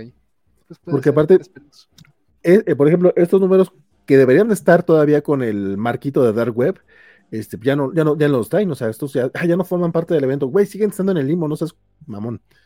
Pero bueno, Medellín a Black Cat número 4, a los dos nos gustó bastantito. Antes de, antes de ir a, ver, a escuchar la opinión del buen Bernardo Ortega sobre el nuevo número de Hombre Araña, algunos comentarios. Nuestro querido Israel Capetillo, muchachón, este, cuando, um, date la vuelta más seguido. Dice don Israel que Roger Cruz era un muy buen clon de Joe Maduré en los 90. Yo, bueno, es tu opinión. Tu opinión la voy a respetar, pero buen clon se me hace, sobre todo Maduré en los 90, uff, pero bueno. Pero ahí se quedó, dice, no, no me desagrada su arte, pero creo que podría haber evolucionado algo parecido a Iván Coelho o Pepe Larraz. Ah, esos dos están perros, para que veas. Mauricio Castro dice, buenas cobachos, vengo por el chisme del arácnido porque hay muchos fans enojados. ¿En serio? ¿Ahora por qué se enojaron? Ah, no, me enteré del chisme, digo, ya leí el cómic y no, no, no, veo razón para estar enojados. Pero bueno, ahorita vemos. Isaías dice, Black Cat de McKay es buenísima. Eh, si me cierras los ojos para no ver el arte de los primeros números. Ok, muy buen, muy buen punto. Gracias por avisarnos, compadre hay que echarle el ojillo, porque sí, me acuerdo que leía algunos números sueltos, o sea, como que cuando se mezclaba con algo, arrancaba un arco, pero no, no, le di seguimiento. Saludos al buen Alberto Mota, que ya, ya nos acompaña por acá, y quien también nos va a acompañar en su, último, en su última intervención de esta noche, nuestro, nuestro queridísimo Bernardo Ataga, que nos hizo el favor de mandarnos un videito con su opinión acerca del Amazing Spider-Man número 21. Eh, muy bien amigos, ahora hablarles de este eh, Amazing Spider-Man, eh, madre mía, es el nombre de esto, 21, sí, donde finalmente nos prometen Seth Wells y John Romita Jr., donde van a, van a revelarnos exactamente qué fue lo que pasó entre MJ y Peter Parker que hizo que se separaran. nos retrotraen a esas primeras, bueno, primero en la época actual, eh, nos hablan de alguien que volvió y luego nos llevan a estas este, últimas páginas del Spider-Man Beyond, que ese cliffhanger a mí honestamente casi que se me había olvidado, donde MJ finalmente le había pedido a Peter que se, se mudaran juntos, estaban, estaban juntos después de, lo que había ocurrido en Beyond, eh, y una figura misteriosa se acerca a la ventana del depa de, MJ, pues sabemos que es lo que continúa después de eso. Eh, bien en ciertas cuestiones, pero a mí se me hizo un poco no, no agradable para newbies. En mi caso, que, que, apenas estoy empezando a leer Spider-Man. Bueno, tengo un año ya leyendo Spider-Man con, con Spider-Gamers y apenas vamos por el 170 aproximadamente de la serie del 68. Me faltan unos 800 números para llegar a esto. Entonces, eh, el villano me pasó por encima, no supe quién era, eh, no supe de muchas de las este, revelaciones, no sé si hay un gran grupo ahí, no me puse a googlear ni a wikipediar porque básicamente no me quiero arruinar sorpresas. Entonces, eh, nada, o sea, en ese aspecto interesante quizás lo que están empezando a explorar, pero, pero sí se me hizo como, como poco. Con respecto a la historia, eh, el arte de John Romita Jr. sigue siendo espectacular, la manera en que está narrando, y el guion de Seth Wells, eh, y con un ritmo eh, magistral, muy, muy directo eh, a lo que te quiere ir contando, pero bueno, son entregas mensuales, entonces lo dejaron todo en un cliffhanger. Si hay alguna revelación de nuevo que, que, tenga que ver con la historia pasada de Spidey, se me está pasando por encima de la cabeza y creo, creo que ese es el elemento que falta para yo sentir el shock, si es que lo hay. Si no, este, empieza, y es solo un comienzo, no me, no me, no me, no me entrega mucho más que eso. Pero bueno, a esperar a ver qué pasa el mes que viene. Me parece muy triste, y lo, tengo que decir así con todas sus letras, me parece muy triste que Bernardo no haya venido hoy, porque hoy estuve de acuerdo con él con todo lo que dijo, mira nada más. Este, eh, en efecto, eh, de hecho, mi querido Bernardo, si nos vas a escuchar en podcast, eh, no, no, no es spoiler, realmente no hay mucho que, contar. Según yo, este personaje es totalmente nuevo, o sea, no, no hay un shock. y estoy de acuerdo en el hecho de que es como, es un primer capítulo y ya, o sea, no está mal escrito, de hecho, justamente los primeros momentos en los que vemos el día, cómo comienza el día de Peter, cómo comienza el, día de Mary Jane, me gustaron mucho, están muy bien escritos. El, arte de John Romita Jr., salvo cómo dibuja a los niños que parecen como personas cabezonas y enanas, este, que e, e, eso le quedó horrible, pero en general eh, tiene un muy buen storytelling, tiene muy, muy buen dibujo, tiene, en general a mí me gustó mucho el, el, arte, pero sí tiene algunas cosillas que son así como que, por esto la gente no te quiere, Johnny, pero yo no tengo tanto problema, o sea, porque el grueso del, del, cómic está bien hecho. Eh, la, bronca es que como que no pasa nada, como, como se van a este, a este flashback, eh, bueno, flashback revelación, y en el que te cuentan qué, qué, qué estaba pasando, eh, básicamente terminan en otro universo. Digo, creo que eso no, no, no, no, suena tan descabellado. O sea, yo sí quiero saber cómo fue que Mary en seis meses tuvo unos hijos de 10 años. Eso no sé si en ese otro universo me conoce a Paul o qué sucede. Me imagino que va por ahí el mame. Eh, pero fuera de eso, este, no es un mal cómic, pero es como el primer episodio el, del arco y a ver qué, a ver qué es lo que nos, lo que nos cuenta después este muchachón. Este dice, me pregunta el buen Jorge, eh, Juan Pablo, que si la cita de Felicia y Peter fueron en el, 19 y el 20, sí, y eso seguramente van después del número 5 de Black Cat and Mary Jane, porque pues así es como se publican las cosas a veces. Don Mauricio Castro nos revela, dice pues, eh, que la gente está enojada en redes porque hay una crítica general en, que los, es que los cómics se han vuelto repetitivos y sin sentido, y en particular la revelación del misterio fue bastante decepcionante. No es nuevo el personaje, al parecer ya ha tenido apariciones antes. Este, viene por ahí un... Ay, vimos esto en algún número, pero según yo uno, primero es esta aparición que no es aparición del, del final de Beyond, y otro por lo que parece como que algo pasó atrás entonces, allá había, pero según yo es un personaje creado para esta situación. O sea, porque aparte manejan, si no estoy mal, el número era el 894, el algo así, que fue el último de John, y luego los otros eran en el 856 y 57, o 65 y 66, ah, pero ya en el 860. Entonces, fue en algún momento, no sé si de Beyond, probablemente que ya es con la etapa de ese Wells, no me acuerdo cuándo fue el 850 creo que los 850 todavía le tocó a Nick Spencer. O a lo mejor la etapa de Nick Spencer, pero vamos, fue reciente y por lo que, por lo que parece en los, los captions, es algo que pasa muy en el fondo. Y si no es así, entonces, pues también me lo perdí un poco, pero es que no hay una revelación todavía, o sea, hay un villano que los llevó a otra dimensión, that's it, y creo que eso ya se veía más o menos en el primer número de, de esta nueva etapa. Yo no, no siento que todo haya sido repetitivo, aunque sí tardaron un poco en llegar a este arco. Este arco hubiera estado bueno hace como seis meses. Sin embargo, creo que hemos tenido eh, números buenos o por lo menos divertidos. O sea, el, arco de dos numeritos de, de, Joe Kelly, justamente el que mencionó ahorita Juan Pablo, de la cita de, Felicia y, Peter, se, me agradó bastante. El 900 se me hace una joya, que fue por ahí del 6 o el 7, algo así. Este, el, el, el, tie-in Axe es súper emotivo y súper chingón. El Dark Web fue locamente divertido. La verdad es que yo no siento que haya sido repetitivo hasta el momento. Y de hecho, todo el tema del misterio tampoco fue que te estuvieran hablando a cada rato. ¿Te acuerdas del misterio? Eh, eh, eh, que sí nos ha pasado en otros cómics. Bueno, al menos sí me ha pasado en otros cómics. Que sí me cansa eh, yo, no, yo, no, estaba aquí por el misterio, básicamente. Eh, yo, he durado en esta serie, bueno, para empezar porque es el hombre y porque leo todos los cómics del hombre araña, hasta los de Nick Spencer. Este, y si, si, si, estabas por el misterio, a lo mejor sí, fue, sí pudo haber sido cansado, porque eso pasó en abril del año pasado. O sea, ya pasó un año de todo este mame, entonces en ese caso entendería que les pareciera algo eh, cansino. Pero no, a mí no se me hizo malo decepcionante sí, porque creo que no hubo eh, una gran revelación todavía, pero siento que lo interesante va a ser el arco completo.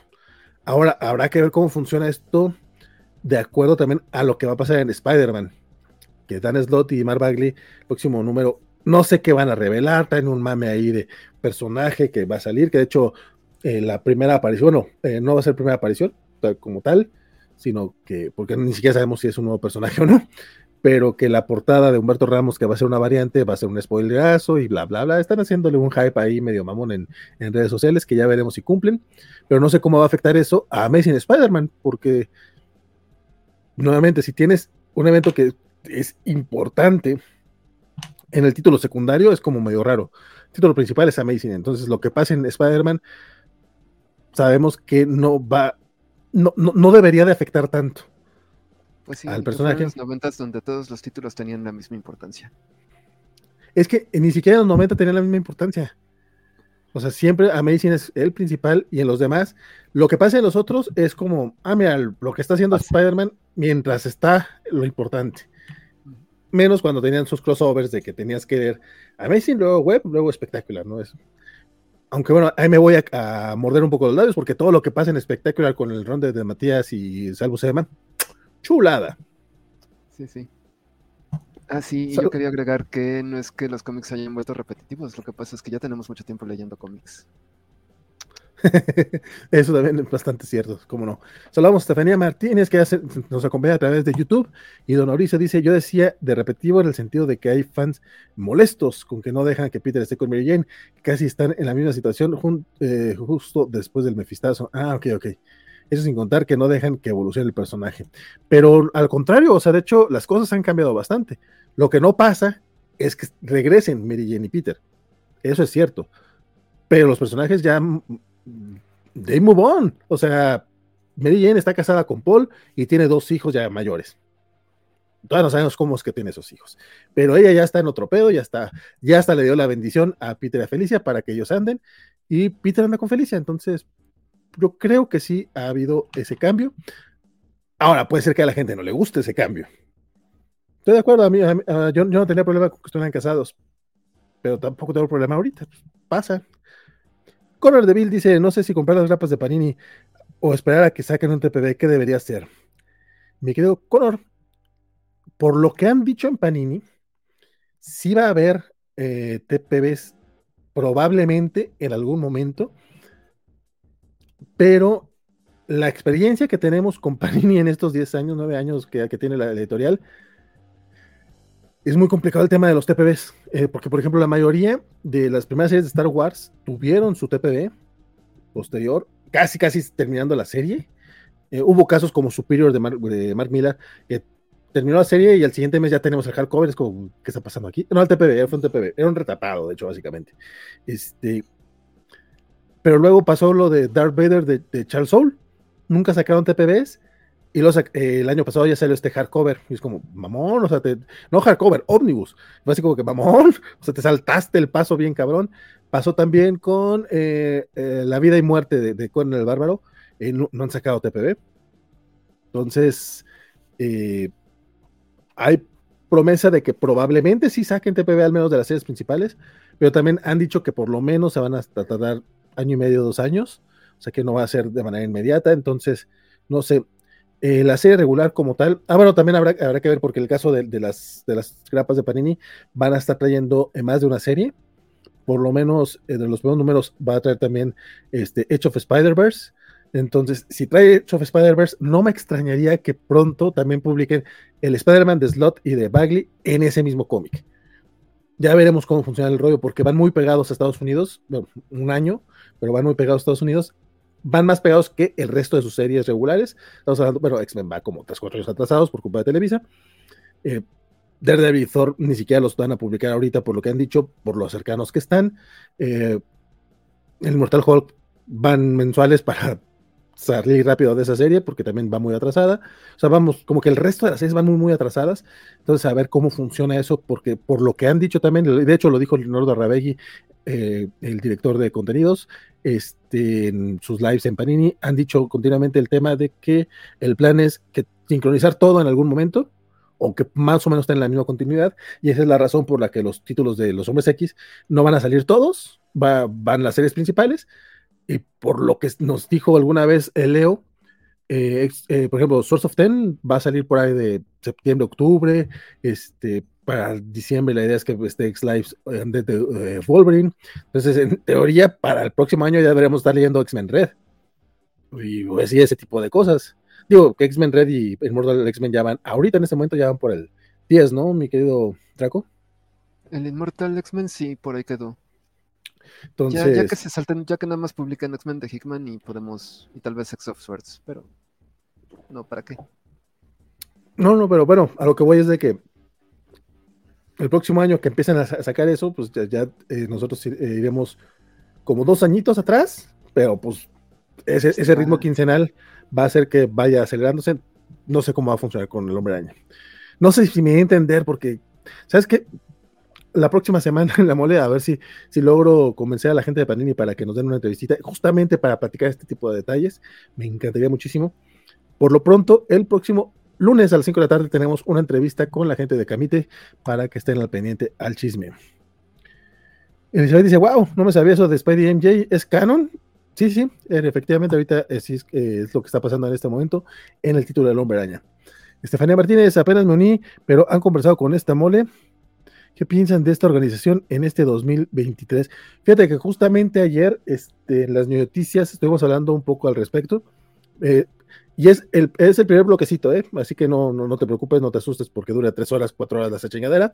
Eh, casi casi de inicio empezamos a hablar de eh, la invitación de Drake Bell, del tema de Tenoch Huerta, de cómo han manejado distintas situaciones de crisis, este, pero pues en general creo que ahí va, o sea, de entrada no se siente la ausencia de eh, la organización anterior, que yo creo que eso ya es este es, eh, positivo y negativo, pero porque pues también obviamente ve sus cosas, sus cosas buenas, sus cosas malas, porque Elías habrá hecho muchas cosas, pero también creció bastante la mole.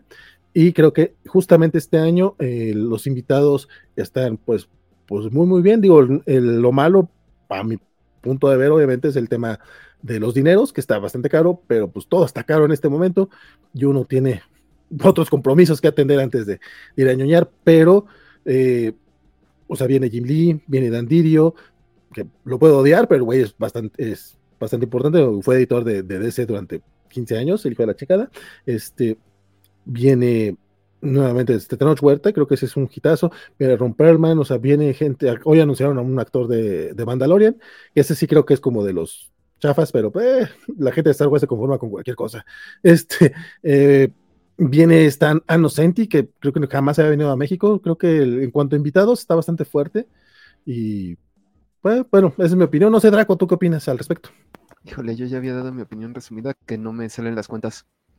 Este, sí, o sea, porque a mí me gusta ir a tomar, a sacar firmas de los artistas internacionales. Y pues también me doy mi vuelta por el Artist Alley, pero ya este, a cómo está el boleto sí se me hace un gasto innecesario. Y pues sí, tengo muchos gastos y pues esta vez económicamente no me es posible. Sí, eh, que es, más o menos también lo que pasa con Panini. O sea, están en precios de mercado, sí, más o menos es lo que cuestan esas cosas, o sea, se puede entender, pero eso no quita que sea caro y que pues ya uno tiene otras cosas que atender.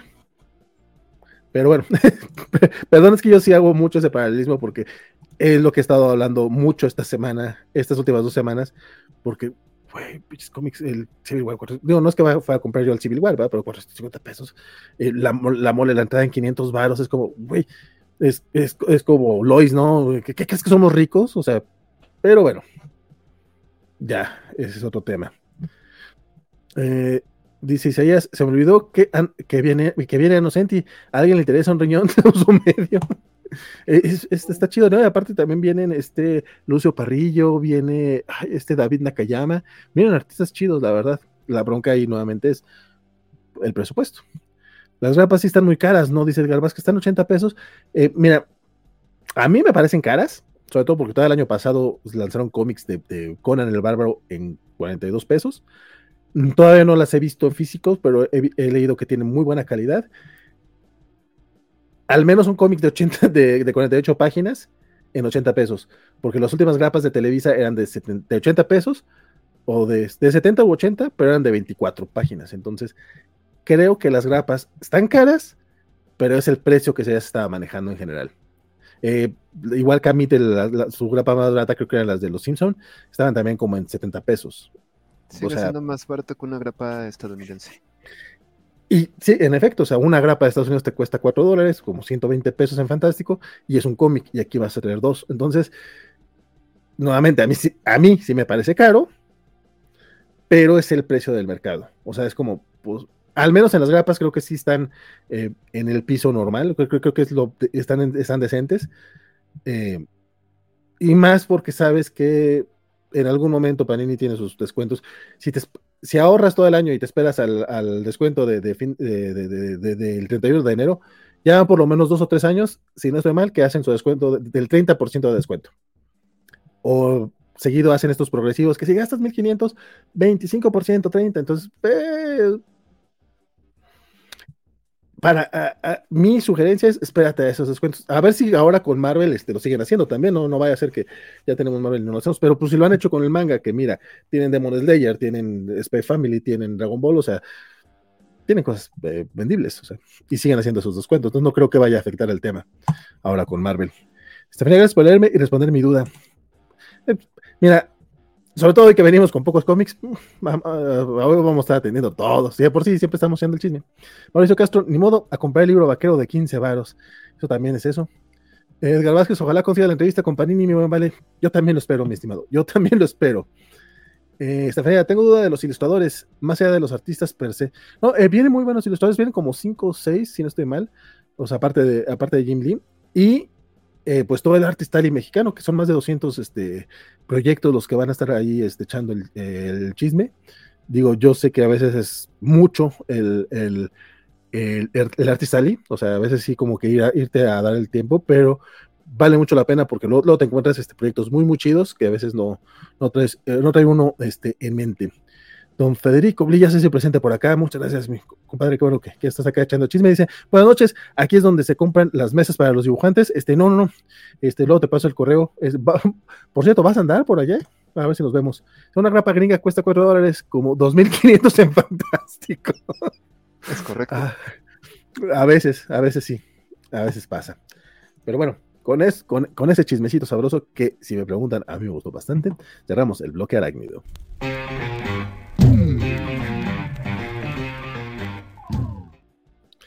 Y, no quité la, pleca porque así, así me las gasto yo aquí. Pero eh, continuamos con. Ay, pinche vale. Buse de, G, el de Silver Surfer, que se me toca a mí. Mira, estoy, hable y hable. Mi, buen, mi buen Juan Pablo, no le entraste todavía al de Silver Surfer, ¿verdad? No, este me. No, no, no, no me enteré cuando salió el primero. El mes pasado, este, de hecho, sí, sí tuve acá a bien comentarlo. A lo mejor no viniste esa vez.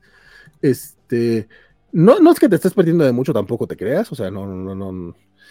al menos en este número sí aparece Silver Surfer, pero más que un cómic de Silver Surfer, es un cómic de Ghost Light, que yo la neta no conocía nada de este personaje. Creo que es un personaje nuevo, de hecho. O sea, bueno, el personaje no es nuevo. Justamente aquí nos cuentan que están retomando un tema que había pasado en Silver Surfer 5, si no estoy más, 5 o 6, una cosa así del 69. Entonces, Eh, en aquel tiempo, este, este personaje le ayudó a Silver Surfer a hacer no sé qué cosa y termina sacrificando su vida para salvar a la humanidad, pero era un científico, vamos a decir, normal, o sea, no, no puedo hablar más de los científicos, van, no creas que estoy hablando mal de ellos, al contrario, este, pero pues en este caso, pues, un, humano normal, pues a eso me refiero. Eh, sacrifica su vida y Silver Surfer le, hace una tumba y ya, así quedó. Por lo que entiendo, ya no se supo más al respecto. Eh, aquí el, el, autor, que es este es este John Jennings, eh, está, eh, eh, está utilizando este pretexto para traer de vuelta a ese personaje.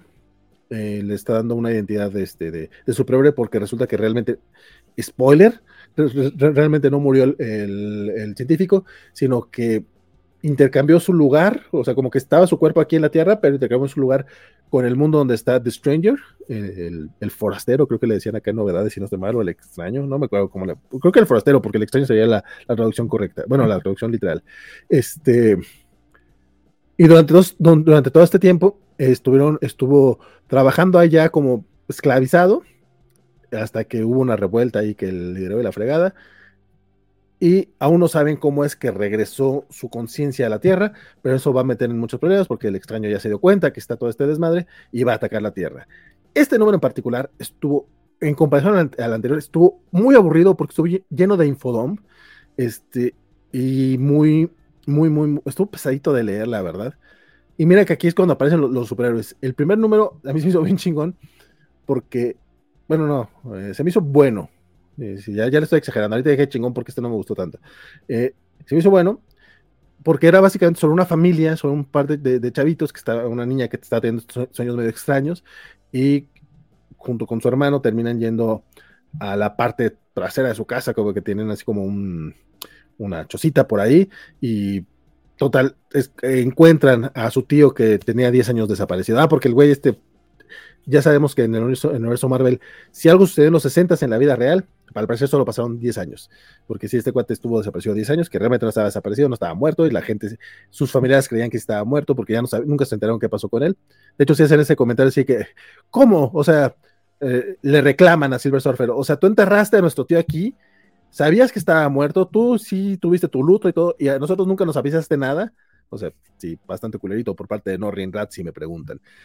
Eh, este número setea todo, o sea, este es como, más que un número 2, parece un número 0, y es más de, chútate una lectura así densa y aburrida para que sepas qué está pasando, y en el próximo número van a pasar, me imagino empieza el, el despapalle chido.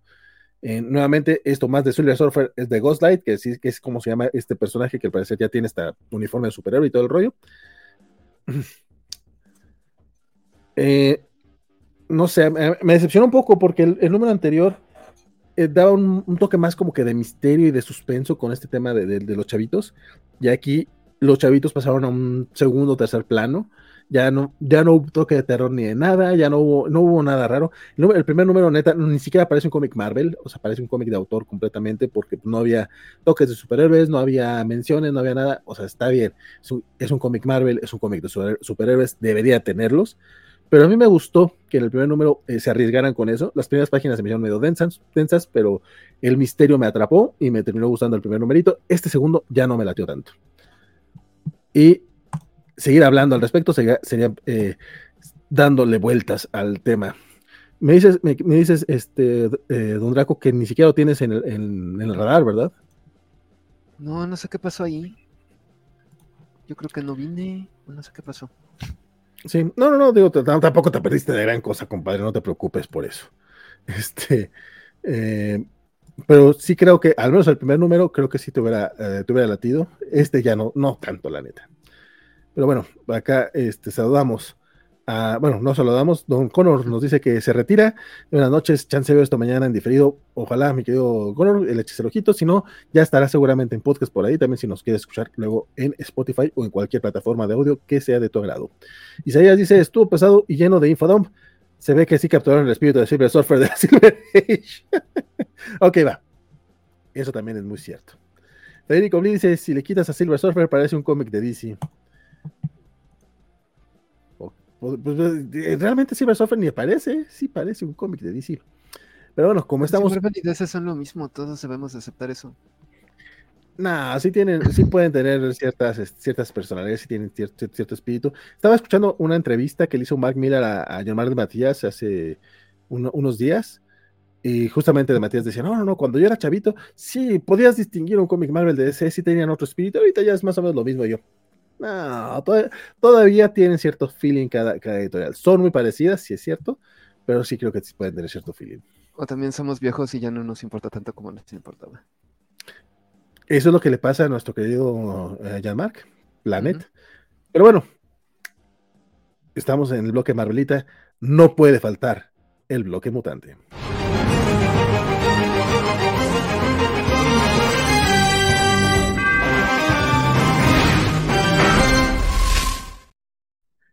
Y el bloque mutante, obviamente, esas balas no pueden ser de otra persona más que del buen Draco Omega.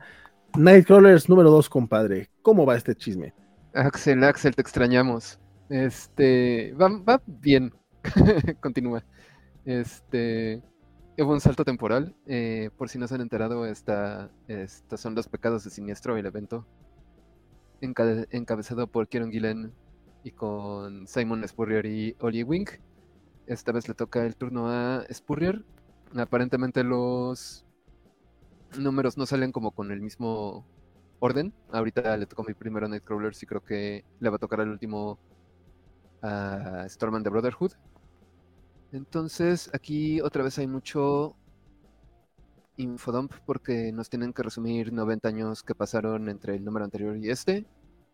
Y aquí vemos que la orden de Nightcrawlers que se volvieron como fervientes seguidores de Mother Righteous andan saltando por todo el universo Marvel robándose los artefactos mágicos o de poder que puedan para un este algo que le llaman el relicuario peligroso, que el relicuario perilous, que según Moderatius le va a permitir purgar la, la, presencia de Sinister de todos los héroes que, que han sido corrompidos por Sinister. Entonces, aquí se nos narra que varios de los Nightcrawlers, bueno, ha, ha habido Nightcrawlers nuevos, pero hay algunos de los originales que permanecen vivos Obviamente el Nightcrawler, que es combinación de Nightcrawler con Wolverine, tiene la ventaja de la regeneración y por lo tanto es uno de los Nightcrawlers que han seguido vivos a través de todos estos años.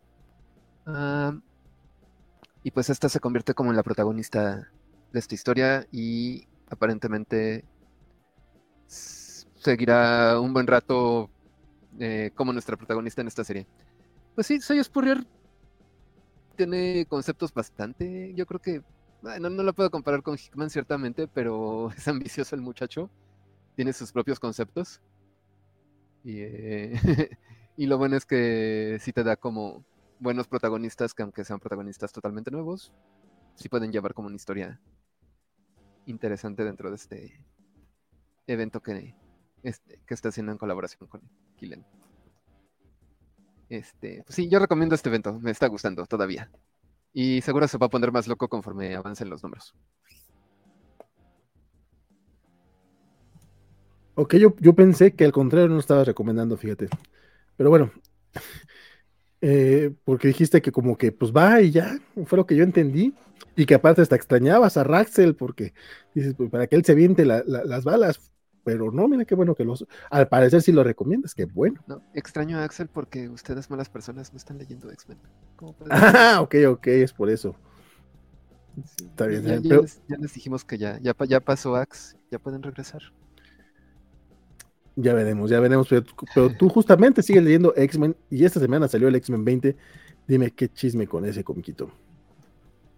Pues mira, es mejor que X-Force y es mejor que New Mutants. entonces la barra está un poquito baja pero apareció, bueno, aquí se nos explica como cuál es el problema con los Brutes, porque no están todos bajo el control de Bru, el emperador supremo de la raza Brute. Ah, hay un, regreso sorpresa. No creo que... Eh, no creo que se spoile mucho si, si les digo que regresa Nightmare después de que a vengarse de cuando Jean eh, lo derrotó brutalmente en el número 4 de la serie ya hace unos años, supongo.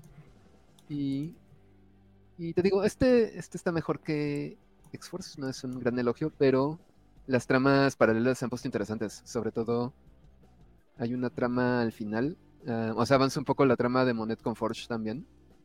Pero aquí introduce una tercera trama que es bastante chistosa y yo creo que la voy a spoiler un poquito porque resulta que Typhoid Mary es este mutante. Entonces aquí hace un poco de cross, regresa un poco a lo, lo que pues, sucedió en Daredevil y resulta que por estar casado con Typhoid Mary, Wilson Fisk eh, tiene ciudadanía de Krakoa y entonces Wilson llega a Krakoa. Y eso está divertido, está interesante. Al menos Entonces fue como... Bueno, o sea, justamente es como ligar el universo Marvel y eso siempre me gusta. Es que sí, como que, de hecho fue como que de los mames de la semana, ¿no? No sabía, pero pues sí. Sí, me spoileron muy feo este tema. Sí, fue así como que... Ah, digo, ni, siquiera estoy leyendo X-Men, pero, pero vamos, sí fue así como que... A mí lo que me molestó es que lo vi en páginas que es como, pues, güey, creo que ni siquiera leen cómics culeros, o sea, y lo están sacando el mismo miércoles, o sea, neta, neta, neta, neta, sí estuvo así bien pasado de lanza. ¿Quién es la persona que escanea los cómics nada más para ver qué spoiler subir? Algo así. No, pero ni siquiera eso, ¿no? Pero eh, a veces pasa. Pero pues sí, o sea, y como sé que este título como que no les llama, no les llama mucho la atención, dije, pues lo voy a spoilear. Sí, no, está bien, está bien. Este, pues bueno, ya eh, ¿Sea todo lo de X-Men o hay algo más que quieras comentar al respecto? Pues no, que estoy muy. Yo creo que sí voy a tener que agregar unos cuantos títulos. Bueno, ahorita ya estoy con el Bishop War College y con Gambit y Rogue, obviamente. Pero a ver si puedo agregar el de Sabertooth o ponerme al corriente con Excalibur, que no creo.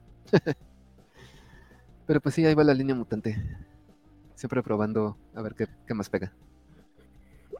Mira, incluir a Wilson Fisk en Krakoa ya es un poquito rascar el, fondo del barril, si me preguntas. Pero, pues a ver cómo, a ver cómo le va eso. Está. O sea, ya, ya entrada el hecho, o sea. El hecho de que cuenten con amnistía está medio mamón. Pero pues bueno, tampoco es como que no haya villanos en Cracoa, ¿verdad? Imagino que. O sea, Wilson es bastante tiernito. Ahorita estamos lidiando con el desmadre de Sinister. Tienes toda la razón. en Wilson? Bueno, compadre, con eso cerramos el bloque mutante.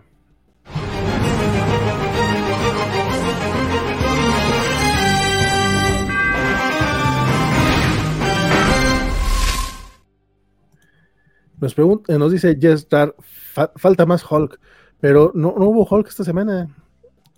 ¿Sabes quién sí lo está leyendo? Francisco Espinosa, a ver si, a ver si pronto se, suma a la mesa otra vez. Federico dice, dice, aunque esté todo espoleado, sí cómprenlo. Ah, este tiene arte, color tuyo, compadre. Es que sí salió muy, muy, muy, muy espoleado, definitivamente. El tema no es colorista de Jesús. Ah, no, estoy con otro cómic. Eh, sí, Federico Lee, justamente. Y, arte de Stefano Caselli, el de X-Men, por cierto. Qué bonito, qué bonito que andes en los hombres X. Está bastante chido. Este. Jesús Aburto está en Fantastic Four, que de hecho es el, último, el último comiquito del que vamos a hablar esta nochecita. Se trata justamente de los Cuerpos Fantásticos, que en esta ocasión eh, hice mi catch up porque la verdad eh, el buen Axel Alonso habla maravillas de este cómic. Yo sé que él, también, pues él le gusta eh, lo que escribe Ryan North, creo que sí es como que su estilillo, o al menos eso, eso le he cachado a él. Y yo dije, bueno, vamos, vamos a echarle un ojo a ver qué tal. Van cinco numeritos, creo que es un buen momento para entrarle y de hecho me gustaron bastante. Voy a hacer un poquito de trampa porque voy a hablar de los cinco números, no de manera específica ni detallada, pero es que eh, sobre todo los, no te creas, hasta este número, creo que se leen bastante bien de manera este, independiente. Incluso el número cuatro, que es cuando ya reúnen a los cuatro fantásticos nuevamente y nos explican un poco parte del misterio que habíamos visto en los otros, en los primeros tres eh, capítulos. Eh, aún así, creo que puedes entrarle a, la serie en cualquiera de estos cinco números sin mayor drama. Eso sí, hay un misterio recurrente en los primeros tres que se resuelve en el cuarto, eh, pero los primeros tres numeritos, el primero es sobre Ben y Alicia, el segundo es sobre Johnny Storm y el tercero ya es con Reed y Sue. Entonces, y en el cuarto ya se juntan los cuatro personajes, lo cual, pues, no es como, está bonito pues que el número cuatro haya sido así. Ya en este número ya está la, familia, familia completa básicamente y se enfrentan a un villano que, yo la verdad no, lo conocía, no sé de cuándo sea, probablemente me suena, por lo que pasó en, el número de, de, John Storm, que ha de ser algo súper oscuro de algún momento de John Byrne, algo por el estilo. Porque en el número de, el número de la antorcha humana, y te lo juro que sí me acuerdo de ese pinche persona, de, de, de esa escena, este, regresa un güey que apareció solamente en un número por ahí del 280 y algo, una mamada por el estilo, este, que era un villanillo de Pocamonta al que Johnny Storm eh, lo asusta, así se pone bien Daredevil el güey, y amenaza con quemarlo. Y yo me acuerdo muchísimo de esa viñeta, y en pensamientos y decía Johnny, ah, él no sabe que yo controlo mi fuego a, niveles que si, quisiera, no, o sea, si, si quisiera podría quemarle el, el, pelo, o sea, el pelo que yo quisiera le podría quemar, o sea, estaba blofeando el eh, Johnny Stone, yo me acuerdo claramente de esa viñeta, y si hubo como este mi recuerdo dentro del cómic, ah, mira tú, bueno, en este número 5, eso pasó en el 2. en este número 5 regresa un güey que se llama Nick Scratch y los Salem Seven que, este, que son personajes mágicos, lo cual obviamente va muy en contra de lo que le, lo que le gusta a Red Richards. Y está bien bobo porque parece que no les hizo nada, pero, eh, pero los cambia a un nivel subatómico. Entonces, Red Richards básicamente lo que tiene que hacer es pensar como si, si viviera en la cuarta dimensión. Entonces, eh, Ryan North creo que sí trae unos conceptos bastante locochones, no, no tan fumados, vamos, no, no es Grant Morrison, pero creo que le quedan muy, muy bien a la idea de los cuatro fantásticos. Vamos, tuvimos un bucle de tiempo en el número, el primer número, este, tuvimos este domo todo extraño con personajes, creo que de la, de la, zona negativa en el número, en el, cuarto número, y todo este rollo de que eh, mandó eh, toda una, todo el edificio Baxter, lo mudó a un año al futuro, pero pues tuvo que hacer todos estos, cálculos medio raros para poder salvar, o sea, es, trae conceptos muy, muy chidos. Y en este, número, cuando, eh, cuando Reed empieza a pensar en 4D, está chingoncísimo. Y no ha habido un solo número en el que no se hable de alguna propuesta extraña del Mr. Fantastic. Eh, pseudocientífica, digo, a, fin de cuentas son cómics, no creo que estén muy basados en la ciencia real, pero está bastante divertido, ¿no? sea, si entra en el terreno eh, no sé si ciencia ficción sería el término correcto, pero eh, sí se siente, se siente muy, muy a gusto dentro de los cuatro fantásticos y parece que Ryan North se está divirtiendo así como enano. Y el arte de Iván Coelho, la verdad es que está bastante chido también. Tengo un problemilla por la manera en la que dibuja a Alicia Masters, que se me hace que la dibuja muy chavita, pero eh, detallito, la verdad es que en general trae un, storytelling, muy, muy chingón, está eh, escenas de acción muy bien planteadas, los personajes hacen cosas nuevamente como pensar en 4D y eh, Iván Coelho logra, logra, llevarlo a la página de manera espectacular. muy, muy divertido el, Los Cuerpos Fantásticos, creo que es un cómic que, sí deberíamos estarle echando el ojillo. nuevamente, hace rato hablábamos de que no sabemos qué esperar de Simon Spurrier en, en Flash. Y pues creo que aquí pasa algo similar porque eh, a fin de cuentas Dan Slot estuvo, eh, la etapa de Slot en los Cuatro Fantásticos fue muy clásica, fue muy de superhéroes, fue muy bonita, pero esta de Ryan North creo que sí está proponiendo cosas mm, mm, sin irse a un nivel super experimental, por lo menos sí está proponiendo cosas más de exploradores, de aventureros y más locochón. Locochón es el término exacto. Fantastic Four número 5. Ese es el comiquito con el que vamos a cerrar esta noche.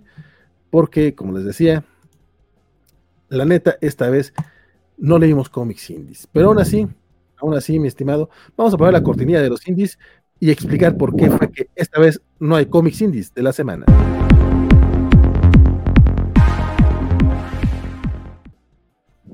Mi querido Draco, ¿qué pasó con los cómics indies esta semana?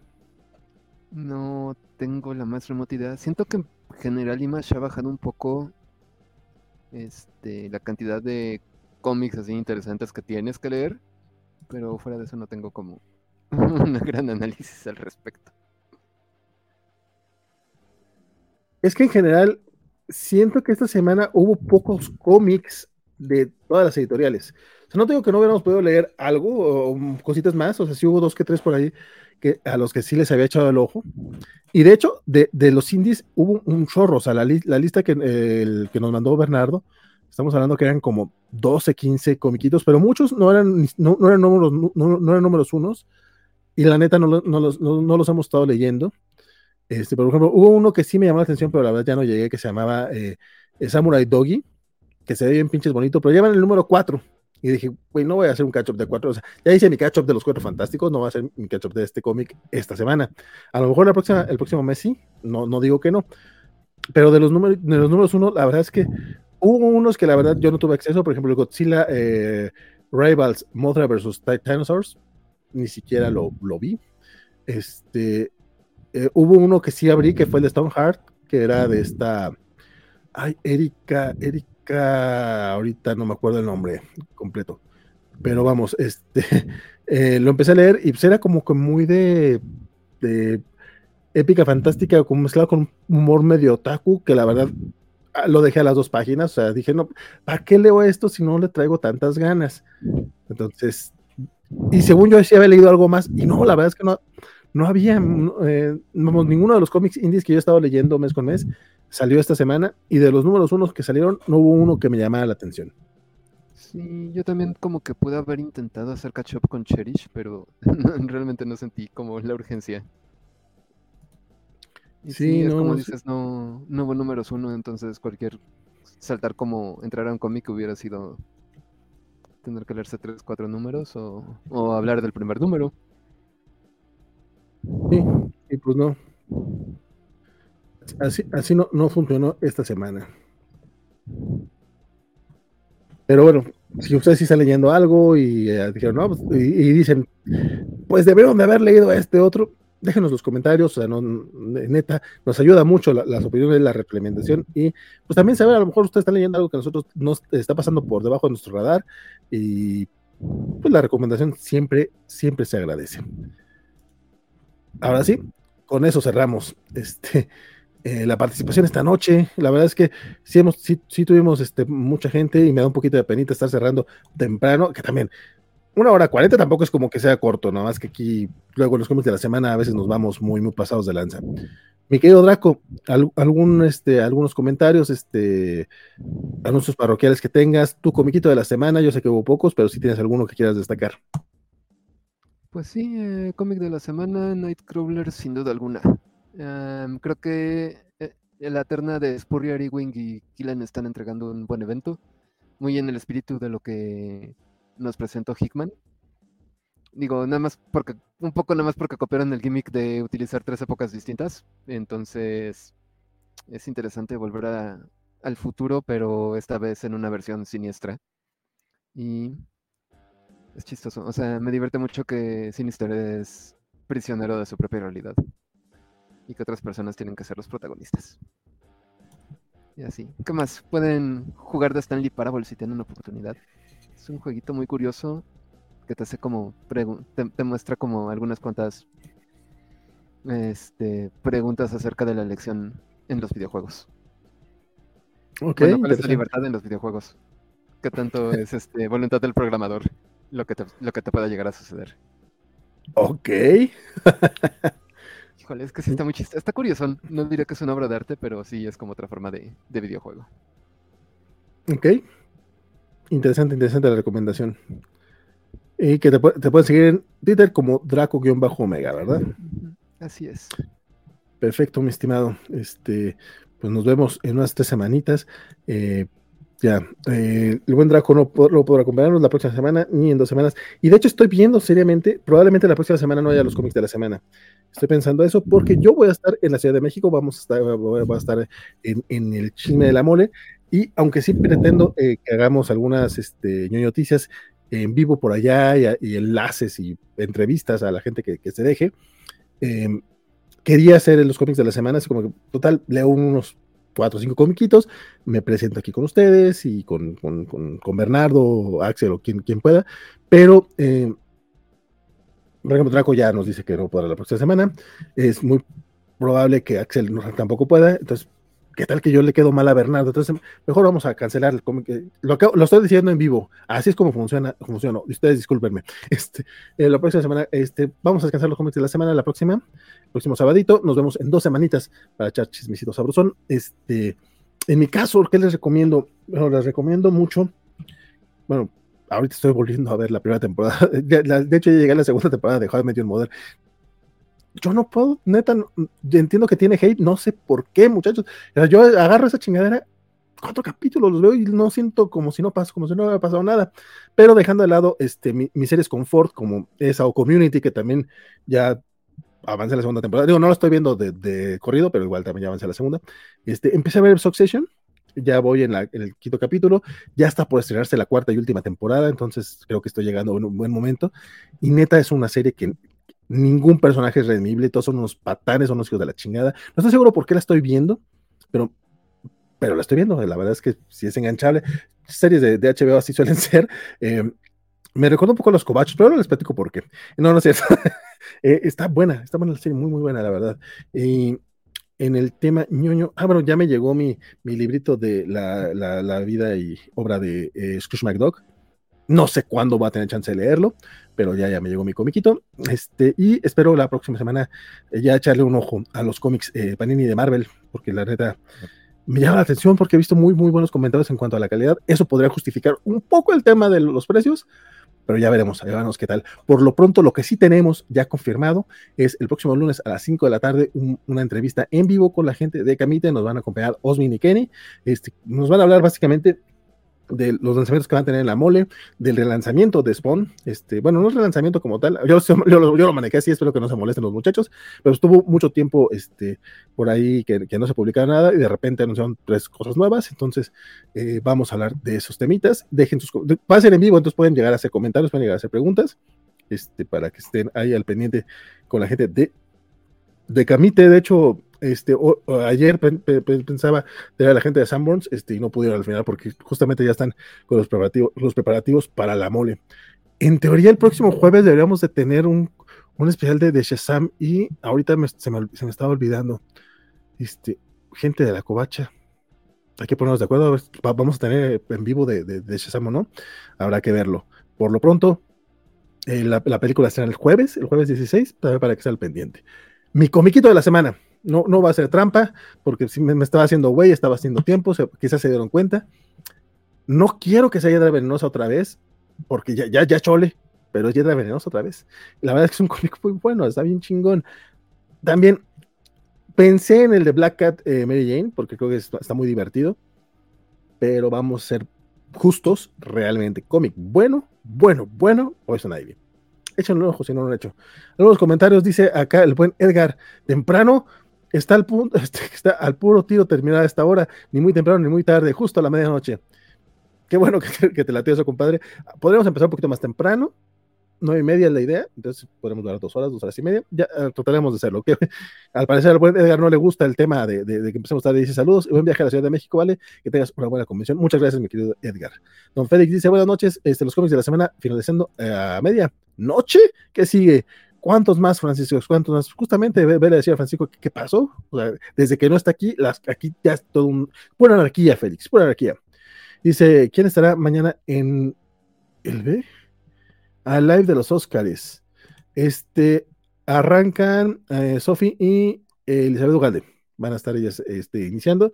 Y seguramente por, ahí, allí habrá un relevo. Estamos planeando. Ah, Isidro, Isidro, pero Isidro no sé qué hora entra pero también va a estar Isidro, el enano y un servidor. Vamos a andar ahí echando el chisme. Y probablemente eh, el previo y durante. No, no, sé cómo va a funcionar eso, pero gracias por recordarme, mi querido Félix. Mañana, domingo 13 de marzo, vamos a tener un Twitch live acerca de los Oscars a partir de las 5 de la tarde. El chiste, el chiste va a ser estar este, chacoteando básicamente, este, platicando un poquito, para hacer Sofi y Van eh, quieren hablar acerca de la forma roja, eh, quieren estar criticando gente, también vamos a estar dando ahí eh, nuestras predicciones muy chafas, porque obviamente no hemos visto todo, pero no sé, yo no he visto todo, yo voy a estar nomás hablando a lo baboso, como regularmente lo hago, este, y a ver qué, qué, qué, qué más sucede, y a ver cuánto dura el asunto como va a ser Twitch Live, no va a ser, no va a ser en vivo, no va a ser este, un programa como tal, no va a haber podcast, esto va a ser exclusivo de Twitch, entonces, este, si no tienen Twitch, sáquenlo muchachos, ahorita es cuando, este, para que puedan echar el chisme con nosotros, y el video, sí lo, lo, lo pienso rescatar, a ver si no se me olvida, para dejarlo exclusivo para eh, miembros del canal de YouTube. Este, entonces, para. Ay, sí, cierto, mañana termina The Last of Us, me recuerda ahorita el buen Juan Pablo Portilla. Ha habido por ahí programillas de cobacheando, este, no ha habido todavía uno en vivo de, de, The Last of Us. Este, es que eh, con los cambios de horario han estado medio raros las cosas, mi querido Juan Pablo. De hecho, recordando, las noticias gamer y Kobayashi Maru son quincenales ahora, son los, los, lunes a las 8 de la noche. Entonces, un lunes uno y un lunes el otro. Los martes es de Kobacha Anime, los miércoles a las 7 es Cobachando con el enano eh, Sofi y Isaac de la Rocha. Los jueves hay Cobacharla a las 10 de la noche. Las gemelas, eh, el Biscuchan y Señorita Melón se están desmañanando para estar echando el chisme con Eliseo Dugalde, eh, y Francisco Espinosa. Entonces, eh, para que los echen el ojo, están hablando de Mandalorian y de otras series. Los, los viernes tenemos las noticias comiqueras. El próximo viernes, mi intención más negra es buscar un Vips, un Summers o algo que tenga internet bueno y que nos permita hacer un en vivo este, desde, desde la Ciudad de México, a ver cómo nos va ese chismecito, a ver si se funciona. Los cómics de la semana son los, son los sábados entre 9 y media desde la noche, pero el próximo sábado de mole no vamos a tener cómics de la semana, entonces para que estén ahí al pendiente.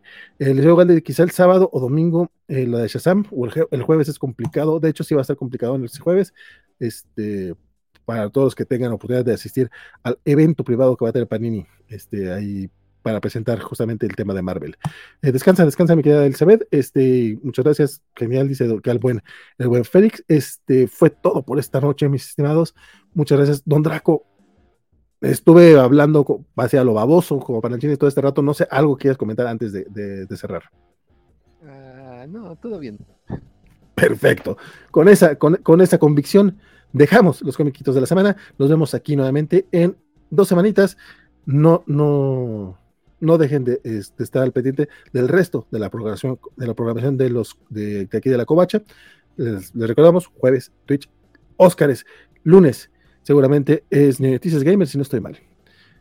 Es todo por esta ocasión. Nos vemos. Mi nombre.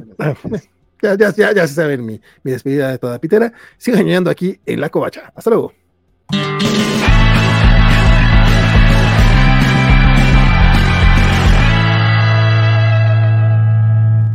Espera, espera, espera, espera, espera, espera, espera, espera. Llegó Chacal del Sur y dijo, llegué al final, aunque sea para los saludos, ni modo lo de los cómics de la, próxima semana, pero a rifar en la mole. Ya, lograron becar a Francisco, todavía no logramos becar a Francisco, mi estimado, pero yo regreso nada más para saludarte, mi querido Chacal, porque, pues, para saludarte. Básicamente, porque sí, cierto, llegó al final y ya, ya estábamos con la cortería, ¿qué pedo, no? Que, que Valentina está haciendo tiempo para llegar a las dos horas para no sentirse tan mal. Podría ser, pero. Este, Último, se me olvidó, pero ahorita que me recordaste, este, si me ven en la mole, específicamente a mí, pero voy, pero, si logro ver a otros cobachos antes, también les voy a dar este, algunos botoncitos, este, nada más lleguen y digan que, hola, soy, díganos, díganos por favor su user, porque hay veces que no los ubicamos físicamente, pasó con Luchamex el, año pasado, pobre guaco casi se nos muere del susto, este, oigan, yo soy Luchamex, yo soy Chacal, yo soy quien sea, este, le vamos a un botoncito, eh, cobacho, eh, de agradecimiento, porque pues, para empezar, para que nos reconozcan y ya los saludamos y platicamos. Ahora sí, hasta luego, cuídense. Muchas gracias, mi querido Juan Pablo, por estar aquí esta noche con, echando el chisme con, eh, con, conmigo. Sí, con nosotros, güey, pero nomás soy yo. Sale, hasta luego.